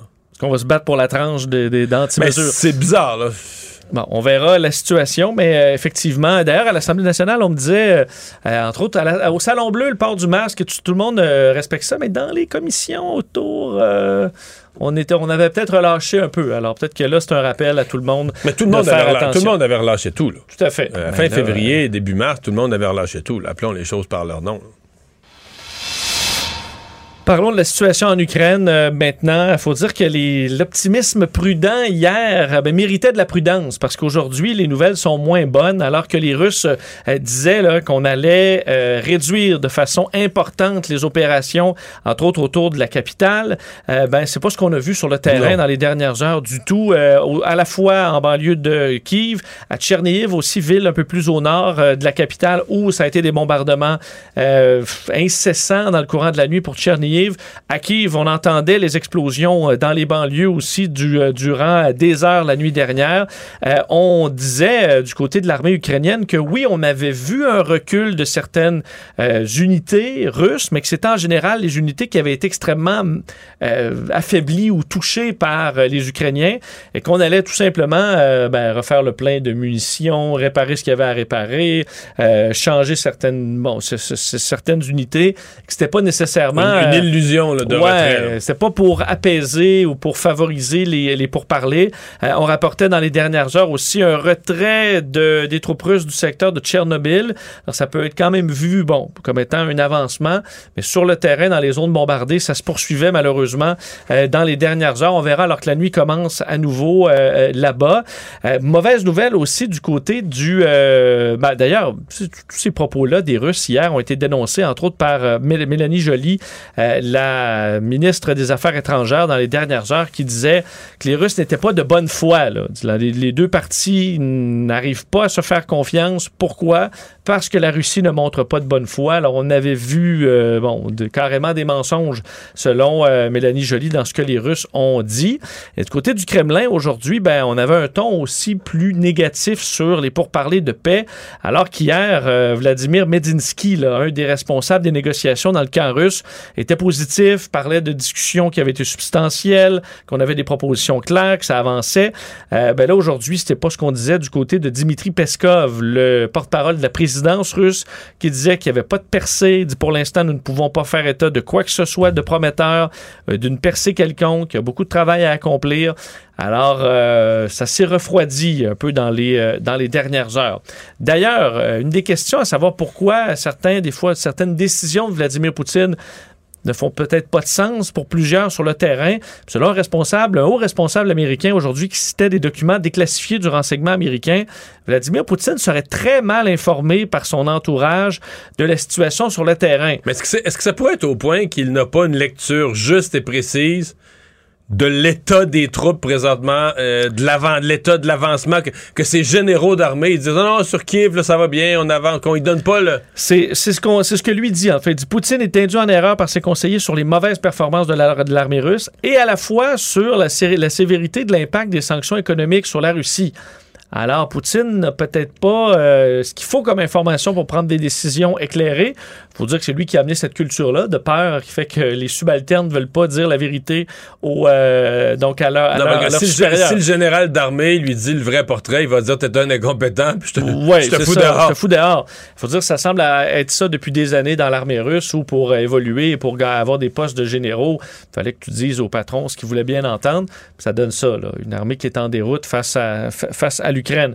Euh, pendant ce temps-là, ben, les bombardements, je vous le disais, se poursuivent et euh, bon, ben, incluant Mariupol, où un bâtiment du Comité international de la Croix-Rouge a été la cible de bombardements dans les dernières heures.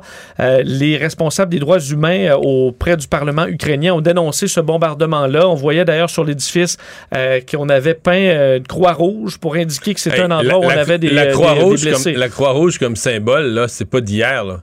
Ça a plus qu'un siècle, là. Le- quand on dit la Croix-Rouge, mais le symbole, l'idée d'avoir un symbole simple, visible, visuel, C'était visible d'avion, là, qui pouvait très bien voir que c'était un édifice qui était pour la Croix-Rouge, où on avait des blessés, du matériel civil humanitaire. Euh, on ignore pour l'instant s'il y a des victimes, parce que c'est très difficile d'avoir des, euh, des, données et de savoir exactement ce qui se passe à Mariupol. Mais on voyait les images de la, dévastation. D'ailleurs, les, euh, ben, réfugiés, ça, continue, ça augmente. hein. Le nombre de réfugiés ukrainiens qui atteint maintenant les 4 millions.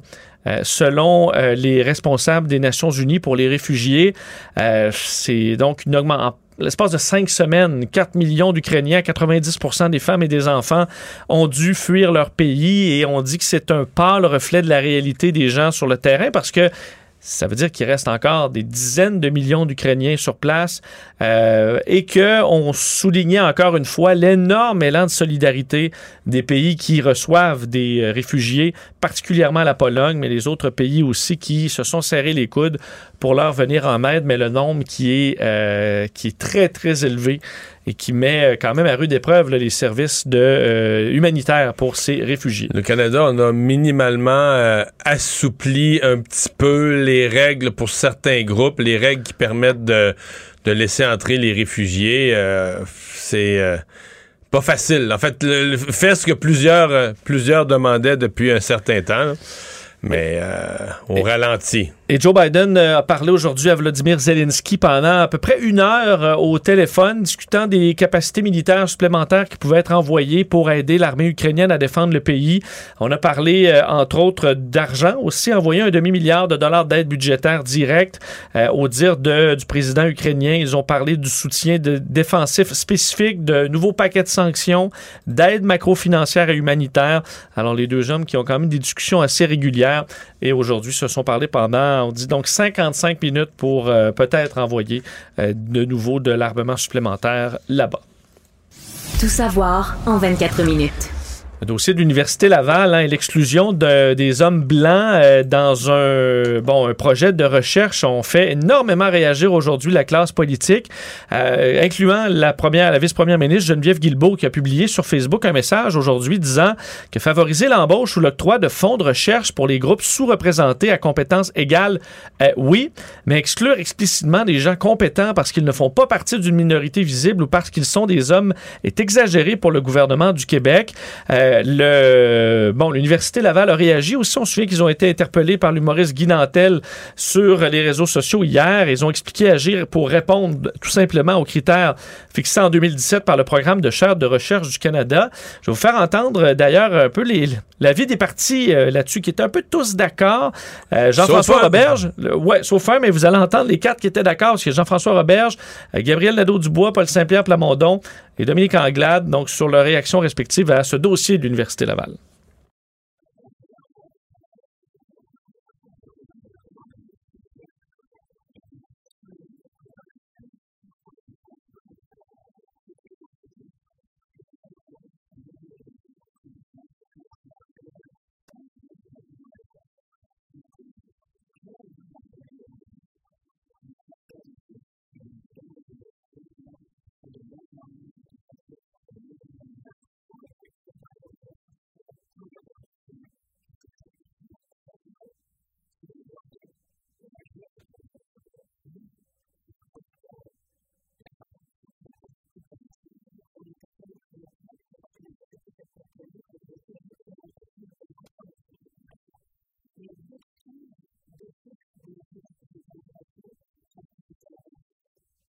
Ouais, Parce que là, faut, faut, faut, lire, je, je lis devant moi, c'est le département de biologie là, qui dit euh, le département de biologie sollicite des candidatures pour des chaires de recherche.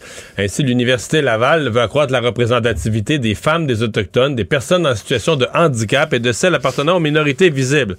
Afin de respecter ces engagements, seules les personnes candidates possédant les compétences requises et et en, en lettres majuscules, s'étant auto-identifiés comme membres d'au moins un de ces quatre groupes sous-représentés seront sélectionnés au terme du présent concours. Mais moi, quand je vois des affaires de même, je veux dire ce qui me renverse toujours.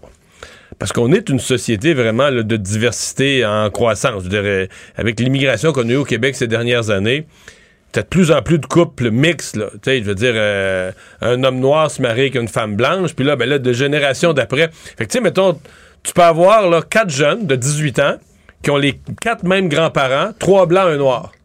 Puis sur les quatre jeunes, à cause de la génétique, il y en a un qui est vraiment plus noir que les autres, tu comprends? Parce que, oui. Fait que là, lui, il aurait le droit. Ils ont les mêmes grands-parents, ils ont la même génétique, son frère et soeur, cousins et cousines, sont tous pareils au niveau. Mais c'est quoi, celui qui parle le hasard de la génétique a, a, a gardé les. les... C'est quoi cette affaire-là? Ben, un peu comme le handicap. À partir de quel niveau de handicap euh, tu peux entrer dans le projet de recherche? Si t'as surmonté un handicap, t'as eu de la misère à l'école primaire, t'étais dyslexique, t'as bûché, puis tout ça. Pis... Mais là, là t'as passé par-dessus. En tout cas, c'est toute une aventure où tu dis oui à la diversité, faites de la place, accueillez des gens, donnez-leur la chance, y pas de problème, là. Mais de commencer à exclure que tu peux même pas appliquer, là, que ta candidature sera même pas considérée mon avis, on a franchi euh, on a franchi une, Ben, une ligne. Il y a peut-être des systèmes pour repasser sur les, les candidatures pour s'assurer qu'il n'y ait pas eu de biais et qu'on n'ait pas refusé des candidatures meilleures de personnes dans des minorités comme ça pour re- repérer les fois où il y a des gens qui ont eu des biais. Ça peut être une meilleure façon de faire. Puis dans le cas des femmes, mais là, je veux dire, je comprends encore moins parce que l'université maintenant, c'est un milieu de femmes. Peut-être qu'en biologie, écoute, il reste quelques, il reste le génie et quelques programmes scientifiques où les hommes sont majoritaires. Donc, je ne sais pas biologie à l'Université Laval, je ne vais pas parler travers mon chapeau. Et en génie, ça s'est beaucoup resserré aussi. Oui, là. mais l'université, c'est un milieu de femmes. En fait, c'est pas compliqué. Les hommes finissent pas leur secondaire 5. Là. Ils ne trouvent pas, ils trouvent pas à l'université, les gars. Mais l'université est un milieu de femmes. C'est des femmes à l'université, très, très, très majoritairement. Dans au moins sept, il y a huit grands champs d'études universitaires. Dans sept des huit, les femmes sont soit majoritaires jusqu'à très majoritaires. là. Là, t'as-tu encore des programmes? Je comprends peut-être certains sous-groupes. Est-ce que les femmes, c'est encore un programme qu'on considère dans le monde universitaire euh, discriminé, défavorisé, minorisé? C'est pas, pas sérieux, là. Est-ce qu'on aura du, euh, ah, davantage de hockey dans la ville de Québec? Euh, C'est pas impossible puisque les partisans de la ville de Québec pourraient assister à des matchs des sénateurs d'Ottawa la saison prochaine. Une idée qui a été lancée par le commissaire de la Ligue nationale, euh, Gary Bettman, évoquée par la presse aujourd'hui, qui parlait de discussion entre Québécois, le gouvernement québécois, la Ligue et les sénateurs. Cinq parties de la formation pourraient donc être disputées au centre Vidéotron.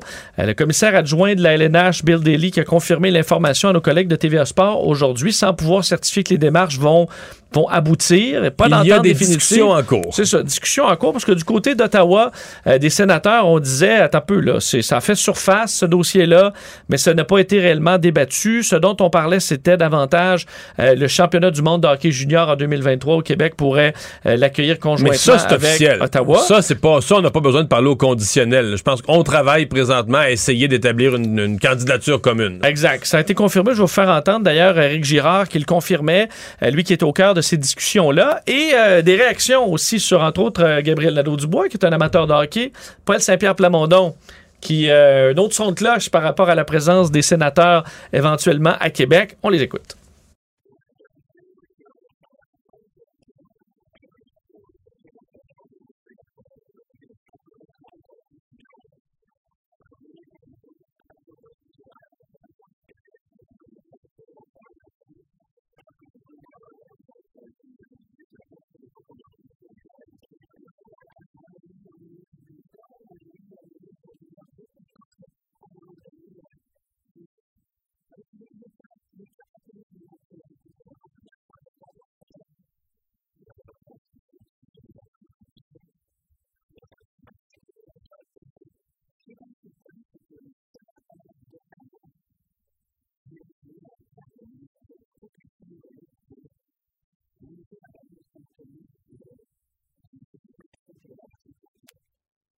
Bon, dans le cas de Paul Saint-Pierre Plamondon, c'est tout un doigt dans l'œil, là. Excuse-moi, mais c'est rare parce que. Oui, quelqu'un- c'est que- Ottawa, la capitale du Canada, Vincent, qui vient Vincent, jouer oui, chez nous, je- devant, moi- sur moi, la glace de nos Nordiques. ça me fatigue un petit peu, mais pas vraiment. Mais moi, mon point, là, moi, je suis un amateur des Nordiques. Mais c'est qui le parti qui a laissé partir les Nordiques? Quelle formation politique? Dans les partis politiques du Québec, lequel a fait ça? Oui. Lequel a gaffé? Lequel, quelques mois avant le référendum, a, qui a Mais pu il était jeune, là, Paul Saint-Pierre Plamondon, quand c'est arrivé. là. Ben, je comprends qu'il était jeune quand c'est arrivé, mais je veux dire, si t'es chef du Parti québécois aujourd'hui, là, c'est un bonnet d'âne que t'as encore. Il y a encore un petit bout de bonnet d'âne sur la tête pour celle-là au Parti québécois. Avec, tout le monde au Québec pourrait dire ça. À peu près là, euh, euh, 7 millions de personnes au Québec, 8 millions de personnes au Québec pourraient dire ça, mais pas le chef du Parti québécois. Là. Surtout que si c'est un chemin ou un pas vers la Ligue nationale, peut-être à Québec, Ben, une ça. démonstration que la ville est capable de gérer ça. C'est peut-être un chemin vers la réparation de, l'erreur historique du Parti québécois. Là. Fait que, euh, voilà. Et je termine avec cette histoire euh, morbide à Sainte-Agathe-des-Monts, un bras humain qui a été Ben découvert euh, dans les, lors de la démolition d'un immeuble résidentiel qui avait été incendié il y a trois semaines, euh, donc dans les Laurentides. La Sûreté du Québec se demande donc à qui peut appartenir ce bras, un bras humain. Euh, vous rappelez que le 10 mars dernier, euh, violent incendie dé- détruit ce bâtiment-là. Le résident du logement au deuxième étage, Pierre Dubuc, 69 ans, perd la vie. Son corps est retrouvé à l'intérieur. On constate son décès à l'hôpital. Euh, il ne manquait pas de membres à la victime. là. Et la personne qui restait au premier étage a été évacuée, euh, n'a pas été blessée et confirmait que l'homme vivait seul et ne recevait jamais de visite. Euh, et là, on n'a aucune idée. On trouve un bras, un bras humain. On ne sait pas pour l'instant si c'est un bras de femme ou d'homme, mais il y a un bras, pas le reste du corps. Euh, donc, écoute, euh, il y a enquête, la Sûreté du Québec essaie de comprendre ce qui a bien pu se passer, surtout qu'il n'y a pas de disparition pas- connue dans le secteur. C'était pas tragique. euh, ça pourrait quasiment être drôle, là, mais je veux dire, Ben, en fait, c'est c'est- un bras humain, là. On s'entend que les policiers se grattent un peu la tête, essayer de comprendre. C'est certainement étonnant. là. Fait que le monsieur, le monsieur vivait avec un bras. Oui, mais c'est ça, pourquoi? Puis il est là depuis combien de temps? Il est à qui? Euh, il n'y a pas de disparition dans le secteur. Et c'est Euh, peut-être c'est peut-être le vaccin. Il y avait un bras de plus, il y avait un bras de plus qui avait poussé, puis il l'a coupé, puis il l'a mis. Je pense pas, Mario. Ah, Je pense bon. pas. On va garder les, Je les blagues J'ai vu ça euh, sur les réseaux plus sociaux. tard. À suivre. Euh, on résume l'actualité en 24 minutes. C'est mission accomplie. Mario Dumont. Joignez-vous à la discussion. Appelez ou textez le 187 Cube Radio 1877 827 2346.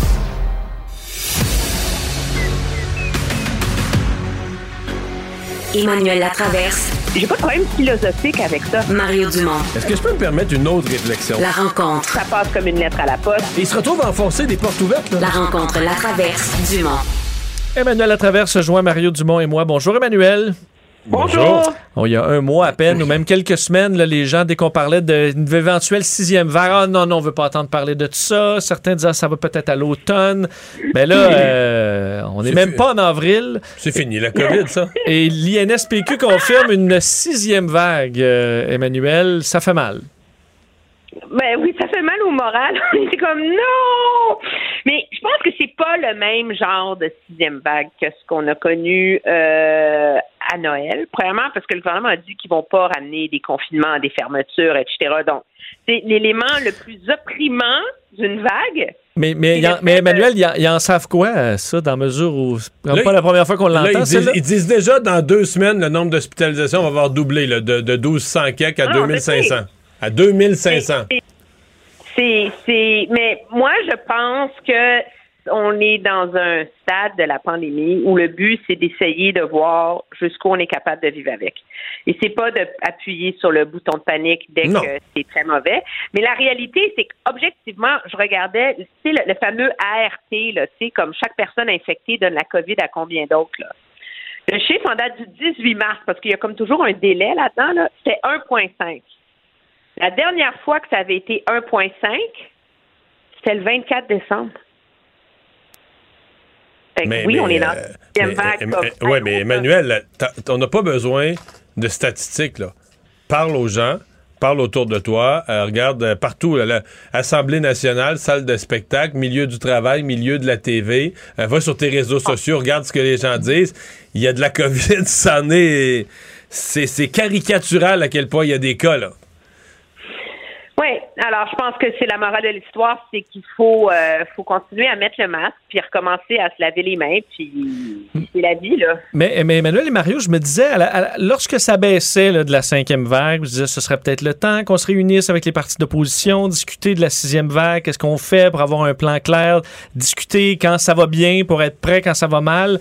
On n'a rien fait de ça. euh, Mettre des critères chiffrés, là. Moi, j'ai toujours pensé, pourquoi il n'y aurait pas des critères chiffrés, un certain taux, un certain nombre? Marc, là, on teste plus, on sait plus trop ce qu'est le portrait, mais Ben, on ne sait plus.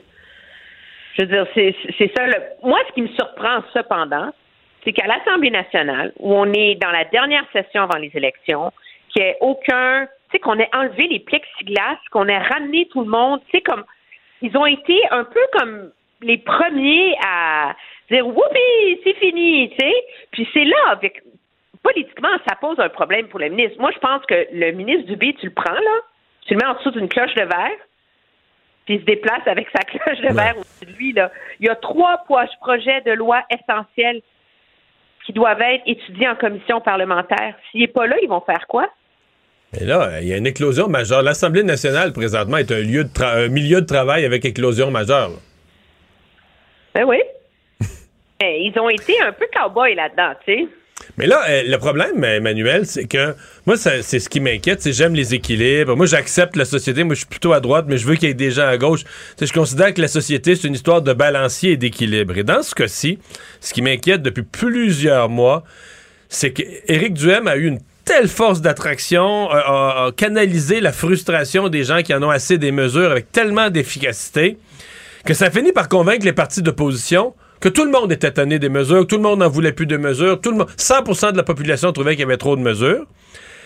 Là, il n'y a pas un parti, mettons que là, que ça dérape solide, là, puis des décès, puis des hôpitaux, il n'y a pas un parti d'opposition qui sait même garder la marge de manœuvre pour se lever en chambre et dire Hey, excuse, euh, peut-être que dans telle région, Sanitaire dans- au restaurant, ce serait pas une mauvaise idée, tu sais. Ou de limiter le nombre, les groupes, mettre certains encadrements. Euh, là, il n'y a plus personne qui a cette marge de manœuvre-là. là. Tous les partis se sont commis 100% on veut plus de mesures dans aucune circonstance. Moi, je dois t'avouer, j'habite à Ottawa où il n'y a plus le port du masque obligatoire, il n'y a plus de passeport sanitaire, il n'y a plus rien. Puis, il fallait que j'aille faire une course midi. 99% des gens au centre d'achat ont leur masque encore. là. Ils l'ont remis, là. Dans le métro, ben, ils l'ont jamais enlevé. Puis je m'en vais à des funérailles à Toronto en fin de semaine où il y a comme 80 personnes. Puis la personne qui organise les funérailles a dit passeport vaccinal pour tout le monde et masque. Sinon, vous rentrez pas, là. Que je pense que, objectivement, l'idée, c'est qu'on est rendu à un moment où les gens sont assez intelligents pour dire, ben, on va pas annuler les funérailles, mais tout le monde se pointe et vacciné, puis tout le monde a un masque. C'est souhaitable. C'est sûr que c'est le monde idéal. là. Ce que tu décris là, c'est le monde idéal. Les gens qui s'auto-responsabilisent, qui agissent intelligemment, qui n'ont pas besoin d'être encadrés par le gouvernement, c'est le monde idéal. Peut- Peut-être que c'est ce qui va arriver qu'on va découvrir au Québec. Mais tu sais, ce matin, là, on le racontait plus tôt dans l'émission, je parlais avec un propriétaire, à la fois un bar où il y a salle de spectacle. Je l'ai écouté, cette entrevue-là. C'est assez, intéressant parce que le gars dit ben là, le gouvernement, il nous autorise. On n'est plus limité en nombre d'aucune façon, on a le droit à tout. Mais là, j'ai plus mon, mon, mon personnel au bar, je les ai plus, ils ont, ils ont testé positif. Euh, mon, ma personnel, ma, ma personne qui met le son dans la salle, euh, COVID. Euh, les gens qui doivent venir en spectacle, ben là, il y a un groupe, il y a un des musiciens qui a COVID. Puis les spectateurs appellent parce que là, ils veulent plus venir donner la COVID aux autres, ils ont eu des tests positifs, ils veulent faire rembourser leur billet. Fait que là, sa fameuse salle de spectacle, son bar salle de spectacle, là, il pense qu'il va le fermer en fin de semaine. C'est plus opérable. là. Fait c'est ça aussi, le gouvernement te le permet. Mais même permis, euh, ça devient compliqué. Mais ça va être compliqué. Je pense que c'est moi, moi c'est ce que je retiens. Puis ce qui est c'est que parce qu'il n'y a pas de confinement, ce propriétaire de bar-là aura pas de compensation. Alors qu'il y en aurait eu. Mais la réalité, c'est que si tu écoutes, sa barmaid est responsable, ses clients sont responsables, puis les musiciens sont responsables. Alors, Ouais. est-ce qu'il faut vraiment. Moi, j'ose espérer, objectivement, là, que qu'on est capable de passer au travers, mais sinon, c'est parce qu'à un moment donné, il faut que tu le prennes, ce, ce, ce saut-là. Là. De un, les finances publiques ne peuvent plus supporter des confinements. Là. C'est ça la réalité. Là. Il n'y a plus d'argent. Là. Il y a ça. À un moment donné, il y a la guerre plus les changements climatiques là, dans lesquels on a remis de Mm. l'argent. Là. Oui, oui, c'est Pas. sûr. Euh, enfin. Dossier des universités, euh, maintenant, enfin, l'Université Laval, ça fait jaser encore aujourd'hui énormément. Tout le monde politique a réagi au, à l'exclusion d'hommes blancs non handicapés à un programme de recherche. Euh, on voit par contre que les partis à l'Assemblée nationale sont plutôt tous d'accord que c'était pas la bonne façon de faire. Ouais, ce qui était, moi, je vais te surprendre, Mario. Là, quand j'ai lu cette nouvelle-là, comme tout le monde, j'ai fait un 800, c'est cœur. Je me suis déchiré à chemise, j'ai crié woke, OK? Mais après ça, je me suis arrêtée pour y penser. J'ai fait deux choses. D'un, je suis allée voir c'est quoi le, le, le principe. D'un, c'est pas la faute de l'Université Laval, là. C'est le programme des chaires de recherche du Canada. Et là, je vous fais un aveu, transparence. Tout ça vient d'un recours intenté à la Commission des droits de la personne et je me suis rendu compte en cours de journée que la personne qui a initié le recours, c'est la femme de mon beau-père. Alors, ceux qui voudront m'y voir un conflit d'intérêt en C'est la femme de ton beau-père. OK. Bon, au moins, tu l'as- tu l'as dit. Mais ces professeurs-là ont eu gain de cause que c'était un boys club, les chaires de recherche du Canada. Et les universités se sont engagées à mettre en place des politiques d'équité. Et au bout de dix ans, c'était pas réglé. Le gouvernement Harper n'a pas voulu s'en mêler. Elles sont allées en Cour fédérale. Et la Cour fédérale a dit Hey, les amis, ça fait 15 ans que ça dure. C'est fini, niaiserie. Vous avez jusqu'en 2019 pour avoir une représentation équitable. 50% de femmes, 22% de min- minorités visibles, 7% d'handicapés, puis 4,9% d'Autochtones, c'est fini. Alors, à un moment donné, les universités récoltent l'inaction qu'elles ont sonnée. Puis de deux, je sais que c'est très maladroit de l'université d'avoir écrit Homme blanc n'appliquez pas. OK? Parce que ça, sérieux, comment mettre le feu aux poudres, là, ils ont vraiment fait exprès. Et prends le truc à l'envers. On prend pour acquis maintenant qu'en politique, il faut qu'un conseil des ministres soit paritaire. Hmm? Il y a combien de femmes qui auraient jamais été nommées ministres? Si c'était pas ça? Il y en a plein. Il y a plein de gars qui sont pas considérés ministres. À cause de ça, mais c'est clair. Mais c'est quand même une différence que d'être exclu. C'est la même chose. Oui, mais ils sont exclus des facteurs. Non, ils sont pas exclus complètement. là. Il y a des hommes, mais pas toi. là, là, là. sur sur l'ensemble de la- sur l'ensemble Oui, de l'équilibre, t'as pas été choisi. 2285 chaires de recherche au Canada. Tant que les chaires dans une université, on n'a pas rétabli un équilibre. Donc, c'est pas qu'il y a plus d'hommes sur les chaires de recherche Canada, c'est qu'il y en a encore trop des hommes blancs par rapport aux autres. Donc, c'est un effort de rétablir un équilibre. Dans le cas des femmes, là, il y en a peut-être moins sur certains types de chaires. L'Université Laval, je viens de trouver le chiffre, je le cherchais tantôt, là. 63% des gradués de l'Université Laval, c'est des femmes. Ouais. Il y a combien de chaires de recherche Canada à l'Université Laval qui sont données à des femmes? Sincèrement, j'ai aucune idée. Là. Mais je veux dire, c'est un milieu féminin. Si, si les chaires de recherche, ça représente un, un- un- un- disons, quelque chose du passé, là, euh, ça va disparaître. Il n'y a plus d'hommes, il y a plus d'hommes dans les Ben universités. oui, il n'y en aura plus des chaires de recherche non plus. Mais non, mais Mais là, quand les femmes, quand les femmes vont être à 63% des chaires de recherche, est-ce qu'on va exclure Non. les femmes?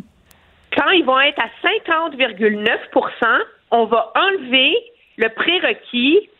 Les femmes seront plus considérées comme un groupe minoritaire. Mais quand on va, quand on va être rendu à 63% de femmes, est-ce qu'on va exclure complètement les femmes? On va dire, non, on prend plus de femmes. C'est un bon débat. Les hommes feront un recours devant les tribunaux, puis on verra s'ils réussissent à démontrer qu'ils sont qu'ils ont été systématiquement victimes au point que dans l'ensemble des chaires de recherche du Canada, ils ne sont pas rep- représentés. Mais c'est un retour du balancier. Puis moi, ce qui ce que ce que je trouve, c'est que la réalité, c'est que cette discrimination positive-là, on l'accepte dans les faits dans plein de côtés de la société. Regarde dans les médias, ça prend des femmes sur les panels politiques. Je suis pas sûre, moi, que je serais là où je suis rendue dans la vie si, a priori, j'avais pas été une femme. C'est sûr que ça m'a aidé. Ça n'enlève rien à mon talent puis à la capacité de faire mon travail.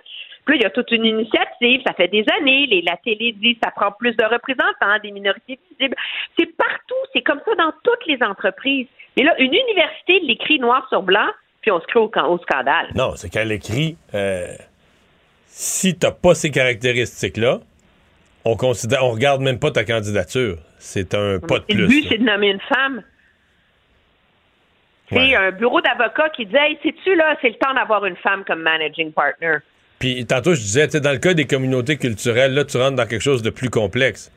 Parce que si ton père est noir, ta mère est blanche, ta mère est noire, ton, euh, ta mère est noire, ton père est blanc, si tu te retrouves avec euh, toi, selon tes parents, mais là, selon ta génétique, tu peux être plus pâle, plus foncé, métis, plus fort.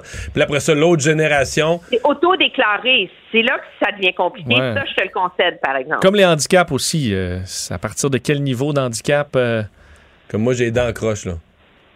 C'est une minorité? ça, ou légèrement sourd, ou euh, il quand même il est euh, vaste, un éventail. Merci, Emmanuel. À demain. Au revoir.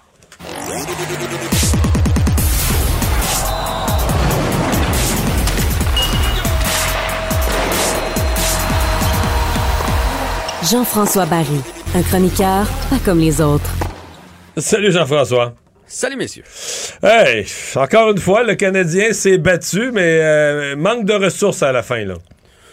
Ouais, manque de ressources. Euh, honnêtement, euh, le Canadien n'a pas joué un bon match hier. Euh, tu sais, dernièrement, on se battait. Là, hi- hier, on avait les jambes molles. euh, puis là, je sais qu'on a vu des images sur le bord de la plage. Là, puis je vais pas faire de lien avec ça, mais je trouve que le Canadien commence très match, très mal ses, ses parties. Ça, c'est revenu comme mauvaise habitude, hein? Tu clignes des yeux, tu t'a- tu t'assois, tu clignes des yeux, puis l'adversaire mène, là. Mais là, hier, Ouais. on a compté le premier but, mais là, la, la- la chaîne a débarqué, ça n'a pas été long. Ouais. Ouais, faut dire, bon, c'était les Panthers. On va leur donner le bénéfice du doute, là. C'est probablement une des cinq meilleures équipes de la Ligue nationale de hockey. Mais moi, je suis convaincu à 4 à 1, c'est la nature humaine. Les Panthers, tu sais que t'es plus fort. Tu joues contre une équipe qui, qui s'en va nulle part. De toute façon, tu mènes par trois buts. Oups, Tu pied, relâches. euh, tu relâches un petit peu. Et là, tu sais, dans la Ligue nationale, c'est tellement... C'est minime, là. On réalise pas à quel point c'est minime entre les bons joueurs puis les moins bons joueurs, entre les bonnes équipes et les moins bonnes équipes. Le Canadien est revenu. Les Panthers ont, ont appuyé de Ouais, nouveau mais, sur là, mais là, je t'arrête parce qu'à 4-4, là, Ouais. euh, le Canadien était quand même revenu, puis était revenu avec une certaine énergie puis un enthousiasme. Puis le cinquième but que Mhm. Hoffman a donné, je dis, c'est épouvantable. là. Jouer le corps mou, pas intéressé. Écoute, le coach te met sur le premier trio. Ah, remarque que là, on dit qu'on évalue des joueurs. Et moi, Ouais. si je suis Martin Saint-Louis, là, je reviens là, à ma chambre d'hôtel, là, puis là, je sors mon petit cahier noir, là. Puis là, j'ai la page Hoffman, là.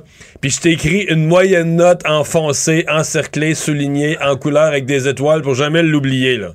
Lui qui a essayé de le vanter récemment. Mais en Vous plus, il a parlé en bien dit, de lui, mais oui. Hey, Mark Hoffman, je pensais que c'était juste un sniper, quelqu'un qui est capable de dégainer. Ben non, il belle vision du jeu, il fait plein de beaux détails sur la patinoire. Tout ça, hier, il est moins 4, je pense. Non, il mais hey, hey, il était hey, horrible. Dans euh, sa zone, dans sa zone, il y a la rondelle, le corps mou, il y a renvoi, Ouais. il passe direct sur le bâton de l'adversaire, il donne le. Sais, il fait pas ça, là, c'est 4-4, tu sais pas ce qui peut arriver. là. le cinquième but devient extrêmement important. là. Le momentum a changé de bord. quand- Il a donné le cinquième but. Là, après ça, j'avoue que, comme on dit, là, le reste, là, oublie ça. Là. Ouais. Mais moi, le, le- le doute que j'ai, j'ai deux doutes par rapport au, au match d'hier. Puis là, je vous rappelle, là, c'est une des top 5 équipes de la Ligue. Je sais que le Canadien est vraiment pas là, puis sera pas là l'année prochaine non plus. Puis, puis le gardien deux- était ordinaire. Il n'a pas été mauvais. Il n'a pas donné de mauvais but. Mais on a besoin de miracles. de- dans l'état actuel de l'équipe, on a besoin de miracles de notre gardien. Puis hier, Allen en a laissé passer six, dont deux, trois où il a bougé trop vite. Là, c'est, c'est- Exact. C'était pas le genre de performance qui permettait aux Canadiens de gagner, en plus. Le, Mais bon, Canadien du- le gardien du Canadien va devoir être étincelant pour chaque les deux fois. prochaines années. Oui, Ouais. c'est ça. Reste que ces mauvais débuts de, de, de match-là, je, je questionne la préparation. Puis tu sais, là, présentement, tout est beau chez le Canadien. Là. Euh, on peut, c'est pas grave, on va à la plage. Euh, Martin Saint-Louis, hier, avait un petit âne dans son point de presse. Il avait passé l'après-midi sur le bord de la, beach. Puis, tout ça est pas grave. Ils ont fait leur, ils ont fait leur réchauffement quand même. Je suis pas en train de dire que, tout ça est grave. Mais le même dernier trois matchs. Toronto, New Jersey, puis la Floride en début de saison l'année prochaine. Pas pareil, là. On, trouve ça pas mal moins funné là, que le Canadien tire de l'arrière. La, la victoire contre les Leafs, on s'est fait manger. On est moins là que quand Saint-Louis est arrivé. Puis un Mike Hoffman, j'ai l'impression que si lui, tu lui donnes de la corde en faisant Ouais, ouais, on est offensif, on s'amuse jusqu'à la fin de l'année, on veut voir tes skills. Il va rentrer à pieds joints là-dedans parce que c'est le genre de joueur offensif. Fait que moi, je, je d'ici à la fin de l'année, oui, le plaisir, c'est important que le plaisir soit de retour, mais, mais donner tout de suite des bonnes habitudes parce que l'an prochain, il faut que ça commence au match numéro un.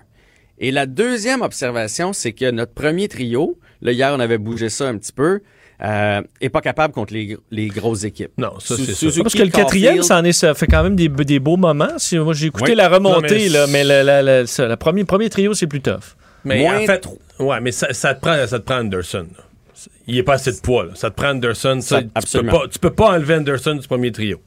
Suzuki, hier, il devait regarder à gauche. Il a fait OK, Caulfield, lui, il gagne pas beaucoup de batailles, mais c'est correct. là, on va le prendre de même. Il apporte d'autres choses. L'autre bord, Hoffman, OK. Fait que ça va être tough dans ma zone le long des rangs. Non, mais l'adversaire se dit ça aussi. L'adversaire se dit on a juste à se mettre à deux là, pour coincer Suzuki tout le temps, puis le trio complet est éteint à terre.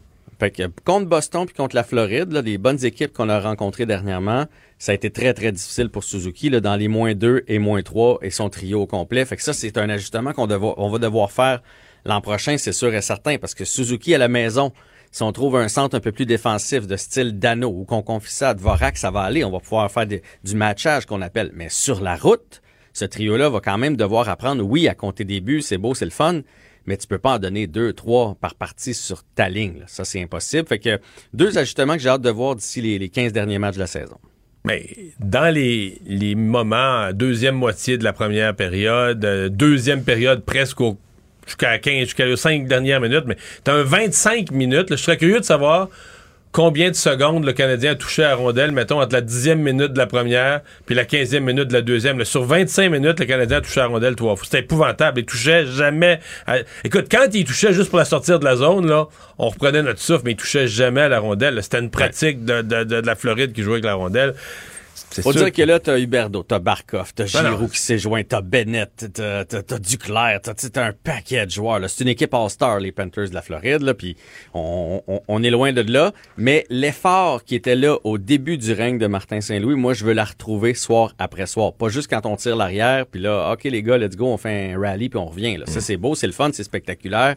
Mais sur une saison de 82 matchs, euh, ça arrivera pas tout le temps. On réussira pas tout le temps. Une nouvelle signature avec le CH? Ouais, Joshua Roy qui a signé. Ça, c'est Joshua Roy là, c'est un gars là. Puis moi, il y a deux ans de plus vieux que mon fils. Fait je l'ai vu jouer souvent. Lui, il a dominé partout ce qui a passé. Bantam 3A, euh, Midget 3 est arrivé à 15 ans. Il y a une saison de 80 points.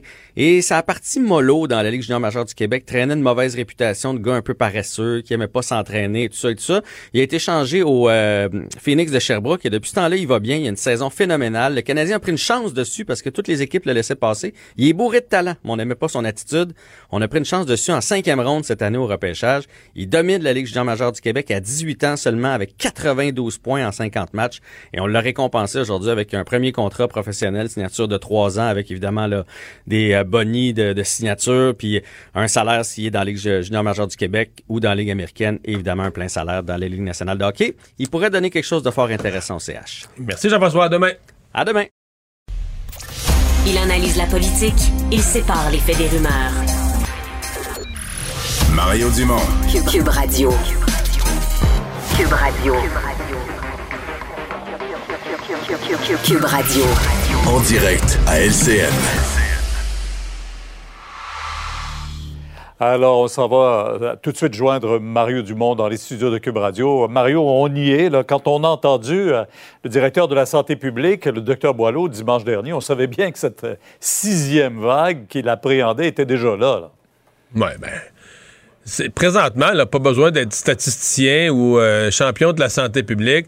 Euh, jasez un peu autour de vous, parlez aux gens, informez-vous d'un milieu de travail autour. Il y a de la COVID, là, c'est...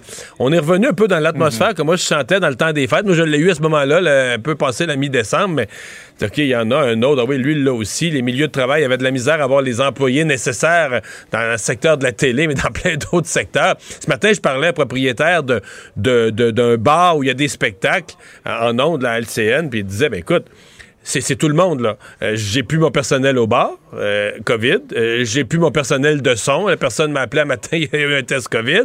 Euh, j'ai plus... Les gens qui viennent donner les spectacles, musiciens et autres, il y a des cas de COVID dans les groupes de musique. Euh, puis les spectateurs nous appellent pour faire rembourser leurs billets parce qu'ils ont eu des tests positifs de la COVID. Donc, c'est... Ouais. Tu sais, le gouvernement... le- l'interdit plus, le spectacle, mais les gens qui, qui les gèrent euh, ont des sérieux problèmes. Moi, Pierre, ce qui me... Regarde, il faut qu'on apprenne, on le dit, à vivre avec. Là, on a une super vague, on la sent monter, une grosse vague. Même dans des régions, les îles de la Madeleine, l'Est du Québec, il y en a eu beaucoup moins dans le passé. Ce qui me préoccupe, ce qui m'énerve un peu, c'est que tous les. Tu sais, il y a eu comme du côté des partis d'opposition puis du gouvernement Legault, comme une chanson à répondre. Éric Duhem faisait le, le- le- lançait le refrain, puis les autres répondaient encore, puis tout le monde, on veut plus de mesures, puis il n'y aura plus jamais de mesures, puis tout ça. Puis. je, dis pas demain matin, il faut remettre toute une série de mesures. Je pense qu'il faut, faut regarder aller ça. Mais si on se retrouvait dans une situation où les hôpitaux sont pleins, où il y a des décès en nombre, il n'y a même plus, Pierre, un parti d'opposition qui s'est gardé la marge de manœuvre pour dire hey, t'as peu, là. On devrait-tu faire ceci, remettre cela, prudence là-dessus? Tout le monde s'est commis du même bord. Et moi, j'aime en politique les équilibres, tu sais, quand ça tire un peu d'un bord, un peu de l'autre. Tu sais, dans le fond, le juste milieu, parfois. ça- Et là, c'est comme si tout le monde s'est lancé dans le même bord. J'ai l'impression que dans la population, il y a une majorité silencieuse qui regarde ça et qui se dit Ouais, là, on nous dit que les, hos- les hospitalisations vont doubler euh, dans les deux prochaines semaines. les prochaines Ça- semaines. Si ça arrive vraiment, là. euh, donc, il y a comme une espèce de, de déséquilibre, alors que cette vague-là, ben, on la sent bien. Vous parliez justement d'Éric Duhem, euh, dans- entre autres, là, en parlant des chefs d'opposition. Lui, il voit même euh, un côté positif à l'histoire qu'une de ses organisatrices, selon notre bureau d'enquête, qui a été euh, qui bloquait des, des sites, c'est-à-dire qu'elle bloquait Clic Santé parce qu'elle mettait tellement de fausses, de- demandait tellement de faux rendez-vous. Euh, c'est embarrassant pour lui, mais lui, il voit un aspect positif. Il dit on a 59 000 membres. là. Je ne sais pas trop comment, euh, Ouais.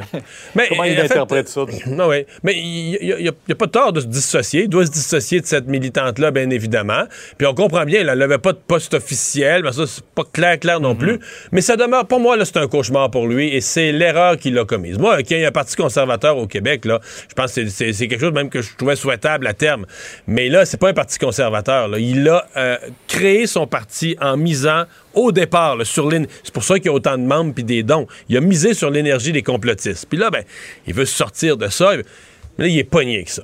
Il est pogné avec ça. Et ça doit, sincèrement, là, ça doit l'empêcher de dormir, de dire, mais, tu sais, nous, on, on les voit, là. Je veux dire, moi, je reçois là, des, des- des menaces, des invectives, puis tout ça. Puis là, on retourne dans les comptes de ces gens-là. Puis là, on regarde c'est qui. Ah, Éric Duhem, Éric Duhem est mon héros, Ah. puis tout ça. Il dit, dans son membership, il y a sûrement des paquets de gens très raisonnables. Là, il doit chercher les meilleurs candidats possibles. Mais tu dis, il y a aussi beaucoup de gens qui étaient des extrémistes radicaux complotistes, puis là, qui voient Éric Duhem comme un héros, puis qui disent, on va aller travailler pour toi. Ben, euh, faudrait pas qu'il en sorte trop comme cette dame-là. là. C'est loin d'être joli ce qu'elle a fait. Ouais. Puis, il a soulevé un autre, euh, un autre aspect aujourd'hui sur le tramway à Québec. Il veut un moratoire sur ce projet-là. Ça aussi, ça va certainement Euh, ça, faire ça met de la pression sur le gouvernement, par exemple, parce que l'appui au tramway est plus assez fort à Québec. Là. Ouais. Euh, discrimination positive. On a vu cette offre d'emploi de l'Université Laval qui exclut les hommes blancs euh, sans handicap et tout ça, là, pour favoriser, dit-on, une discrimination positive. Ouais, c'est c'est- c'est le point où ça va, euh, c'est- ça va trop loin. Je pense que tout le monde, euh, dans la société de 2022, tout le monde accepte qu'on veut de la diversité, etc. Maintenant, là, quand tu es rendu à écrire noir sur blanc que tu exclus un groupe, euh, même si c'est un groupe qui a été majoritaire, tu dis, OK, mais là, le jeune, parce que le jeune qui a 20 ans, ou 21 ans, ou 22 ans, ou 25 ans, là, qui, qui, qui est un homme puis qui est blanc, tu sais, il peut pas être responsable de ce qui est arrivé dans le siècle dernier puis de se faire dire, mais toi, tu plus le droit d'exister. Tu sais, fait que c'est là qu'il va falloir trouver la balance, surtout dans un milieu universitaire. Pierre, l'Université Laval, là, a diplômé l'année passée 63% de femmes. De dire que les femmes sont exclues du milieu universitaire. Peut-être que dans les chaires de recherche, elles ont été sous-utilisées puis qu'il y a un rattrapage à faire. Mais de dire que les femmes sont exclues du milieu peut-être au comité universitaire. de sélection aussi de voir toutes les candidatures qui arrivent et de favoriser à ce moment-là aussi ces candidatures-là. Voilà. Mais là, tu sais, d'écrire noir sur blanc que tu exclues un Ben groupe oui, ou des gens, je pense que ça passe pas, là. Mario, merci. Demain, 10h sur LCA. Au revoir. Vincent, euh, tu nous conclus l'émission avec une coupe d'histoires de réseaux sociaux euh, qui font jaser. Oui, parce qu'entre autres, le- ben, l'inflation fait mal à tout le monde, mais là, le Dollarama a indiqué aujourd'hui qu'ils allaient augmenter leur prix pour une nouvelle fois. Ça fait quand même longtemps qu'ils ont Mais là, pas ils fait un à bond. 5 Jusqu'à 5 Ça veut pas dire que tout est à 5 là, mais euh, ils auront des produits à 5 alors qu'avant, le maximum, c'était 4 euh, Et là, on s'entend qu'ils se disent, là, tout le monde parle d'inflation. Si on a un coup à donner, là, Ouais, c'est là. c'est le temps, l'opinion publique est prête à se faire dire, ben oui, tout Ah, c'est- effectivement. Sauf que tout le monde n'était pas tant prêt parce que je voyais sur les réseaux sociaux. Ça a mal réagi? Hey, il y en a qui sont vraiment en colère contre le Dollarama, euh, disant que ben, ça n'a plus de sens ce nom-là, Dollarama. Faut dire, ça fait longtemps que c'est plus euh, uniquement à 1 dollar, mais beaucoup, beaucoup de colère envers euh, Dollarama. Certains qui veulent boycotter le Dollarama. Euh, bon, ça durera peut-être un, un temps, là. Mais, euh, Mais quand ils ont créé le concept, c'était un coup de génie, mais c'est une entreprise québécoise qui marche, là, qui fait de l'argent. euh, tu je veux dire, tu, quand ils, ont- ils sont rentrés en bourse, là, dire, t'aurais dû acheter des actions de Dollarama. Oui, là. ça allait bien, ça va bien. oui. c'est une entreprise qui a un succès, mais on se comprend que ça avait pas d'allure. En soi, c'était pas Au niveau de logique. de- ça va pas. À moins que tu réduises à chaque année la qualité de tes produits. Là. Mais à un moment c'est que tu vends juste de la scrap, là, puis tu vends juste des, des cochonneries, des jouets faits en Chine qui brisent à la deuxième utilisation. Euh, tu Oui. T'as pas le choix à un moment donné. Donc, à un moment donné, tu passes à 2 à 3 à 4 à 5 C'est ce qu'on a fait. Donc, euh, mais on dit qu'on aura, on va peut-être même bonifier parce que là, on arrive à 5. Alors, on peut des, des trucs qu'on n'avait pas sur les tablettes. Des produits de luxe. Des produits de luxe qui pourront être ajoutés. Et euh, l'autre histoire, c'est euh, notre L'autre histoire est plus rock'n'roll. là. On l'avait oublié, James William Awad, là, donc euh, lui qui avait amené un paquet d'influenceurs à Tulum là, dans la controverse en janvier dernier. Ben là, on sait qu'il a des. Ses, ses passagers ont des ben amendes à payer. Des contraventions à pelleter. Là. Mais là, il lance un défi euh, de boxe au ministre, au ministre Omar Al-Gabra en disant Je vous défie euh, dans un match de boxe de charité. Si vous perdez, je paie les amendes pour. euh, ben, je, je paie les amendes et je donne un million de dollars à une charité. Et s'il lui perd, si le ministre perd, c'est lui qui doit payer les amendes. OK. Fait que si moi je paye une contravention, je peux-tu lancer un défi quoi, au, mi- au- policier ou à ton. euh, au chef de police ou euh, au ministre? Ou... Ben, tu le provoques en duel. Puis celui qui. euh, J'ai pas jamais vu ce règle-là encore. On, Ben, on- on peut, je- on peut convoquer en duel les élus euh, si on veut pas, on n'est pas d'accord payer les Ben, si tu contraventions. mets un million sur la table là, en Hmm. dons. Euh, bon, euh, on attend la réponse de- du ministre, Hmm. à savoir s'il accepte le défi de boxe. Euh, mais je voyais les retweets. Mais si un, si un- un gars de 300 livres veut pas payer ses impôts, ce qui peut convoquer en duel la, la ministre Freeland, c'est pour ça que ça a de l'allure là, comme principe. là. Je pense, pas, je pense- pas que c'est un précédent qui doit se faire. Peut-être juste une connerie, là. Mais, une euh, autre dans mais son M. cas. Trudeau est- en a fait des combats de boxe. Là. Oui, oui, oui. ouais, pour Mais des bonnes causes, C'était pas, mais- pour pas- c'était pas pour payer ou pas payer ses contraventions. Là. Non, ce serait, ce C'était serait un, une c'était un show pour euh, les bonnes heures. Ça en est peut-être qu'on parle de lui, euh, M. Awad, mais là, Eh c'est là. qu'il vient de faire. Merci Vincent. Merci. à vous d'avoir été là. Rendez-vous demain 15h30. Cube Radio.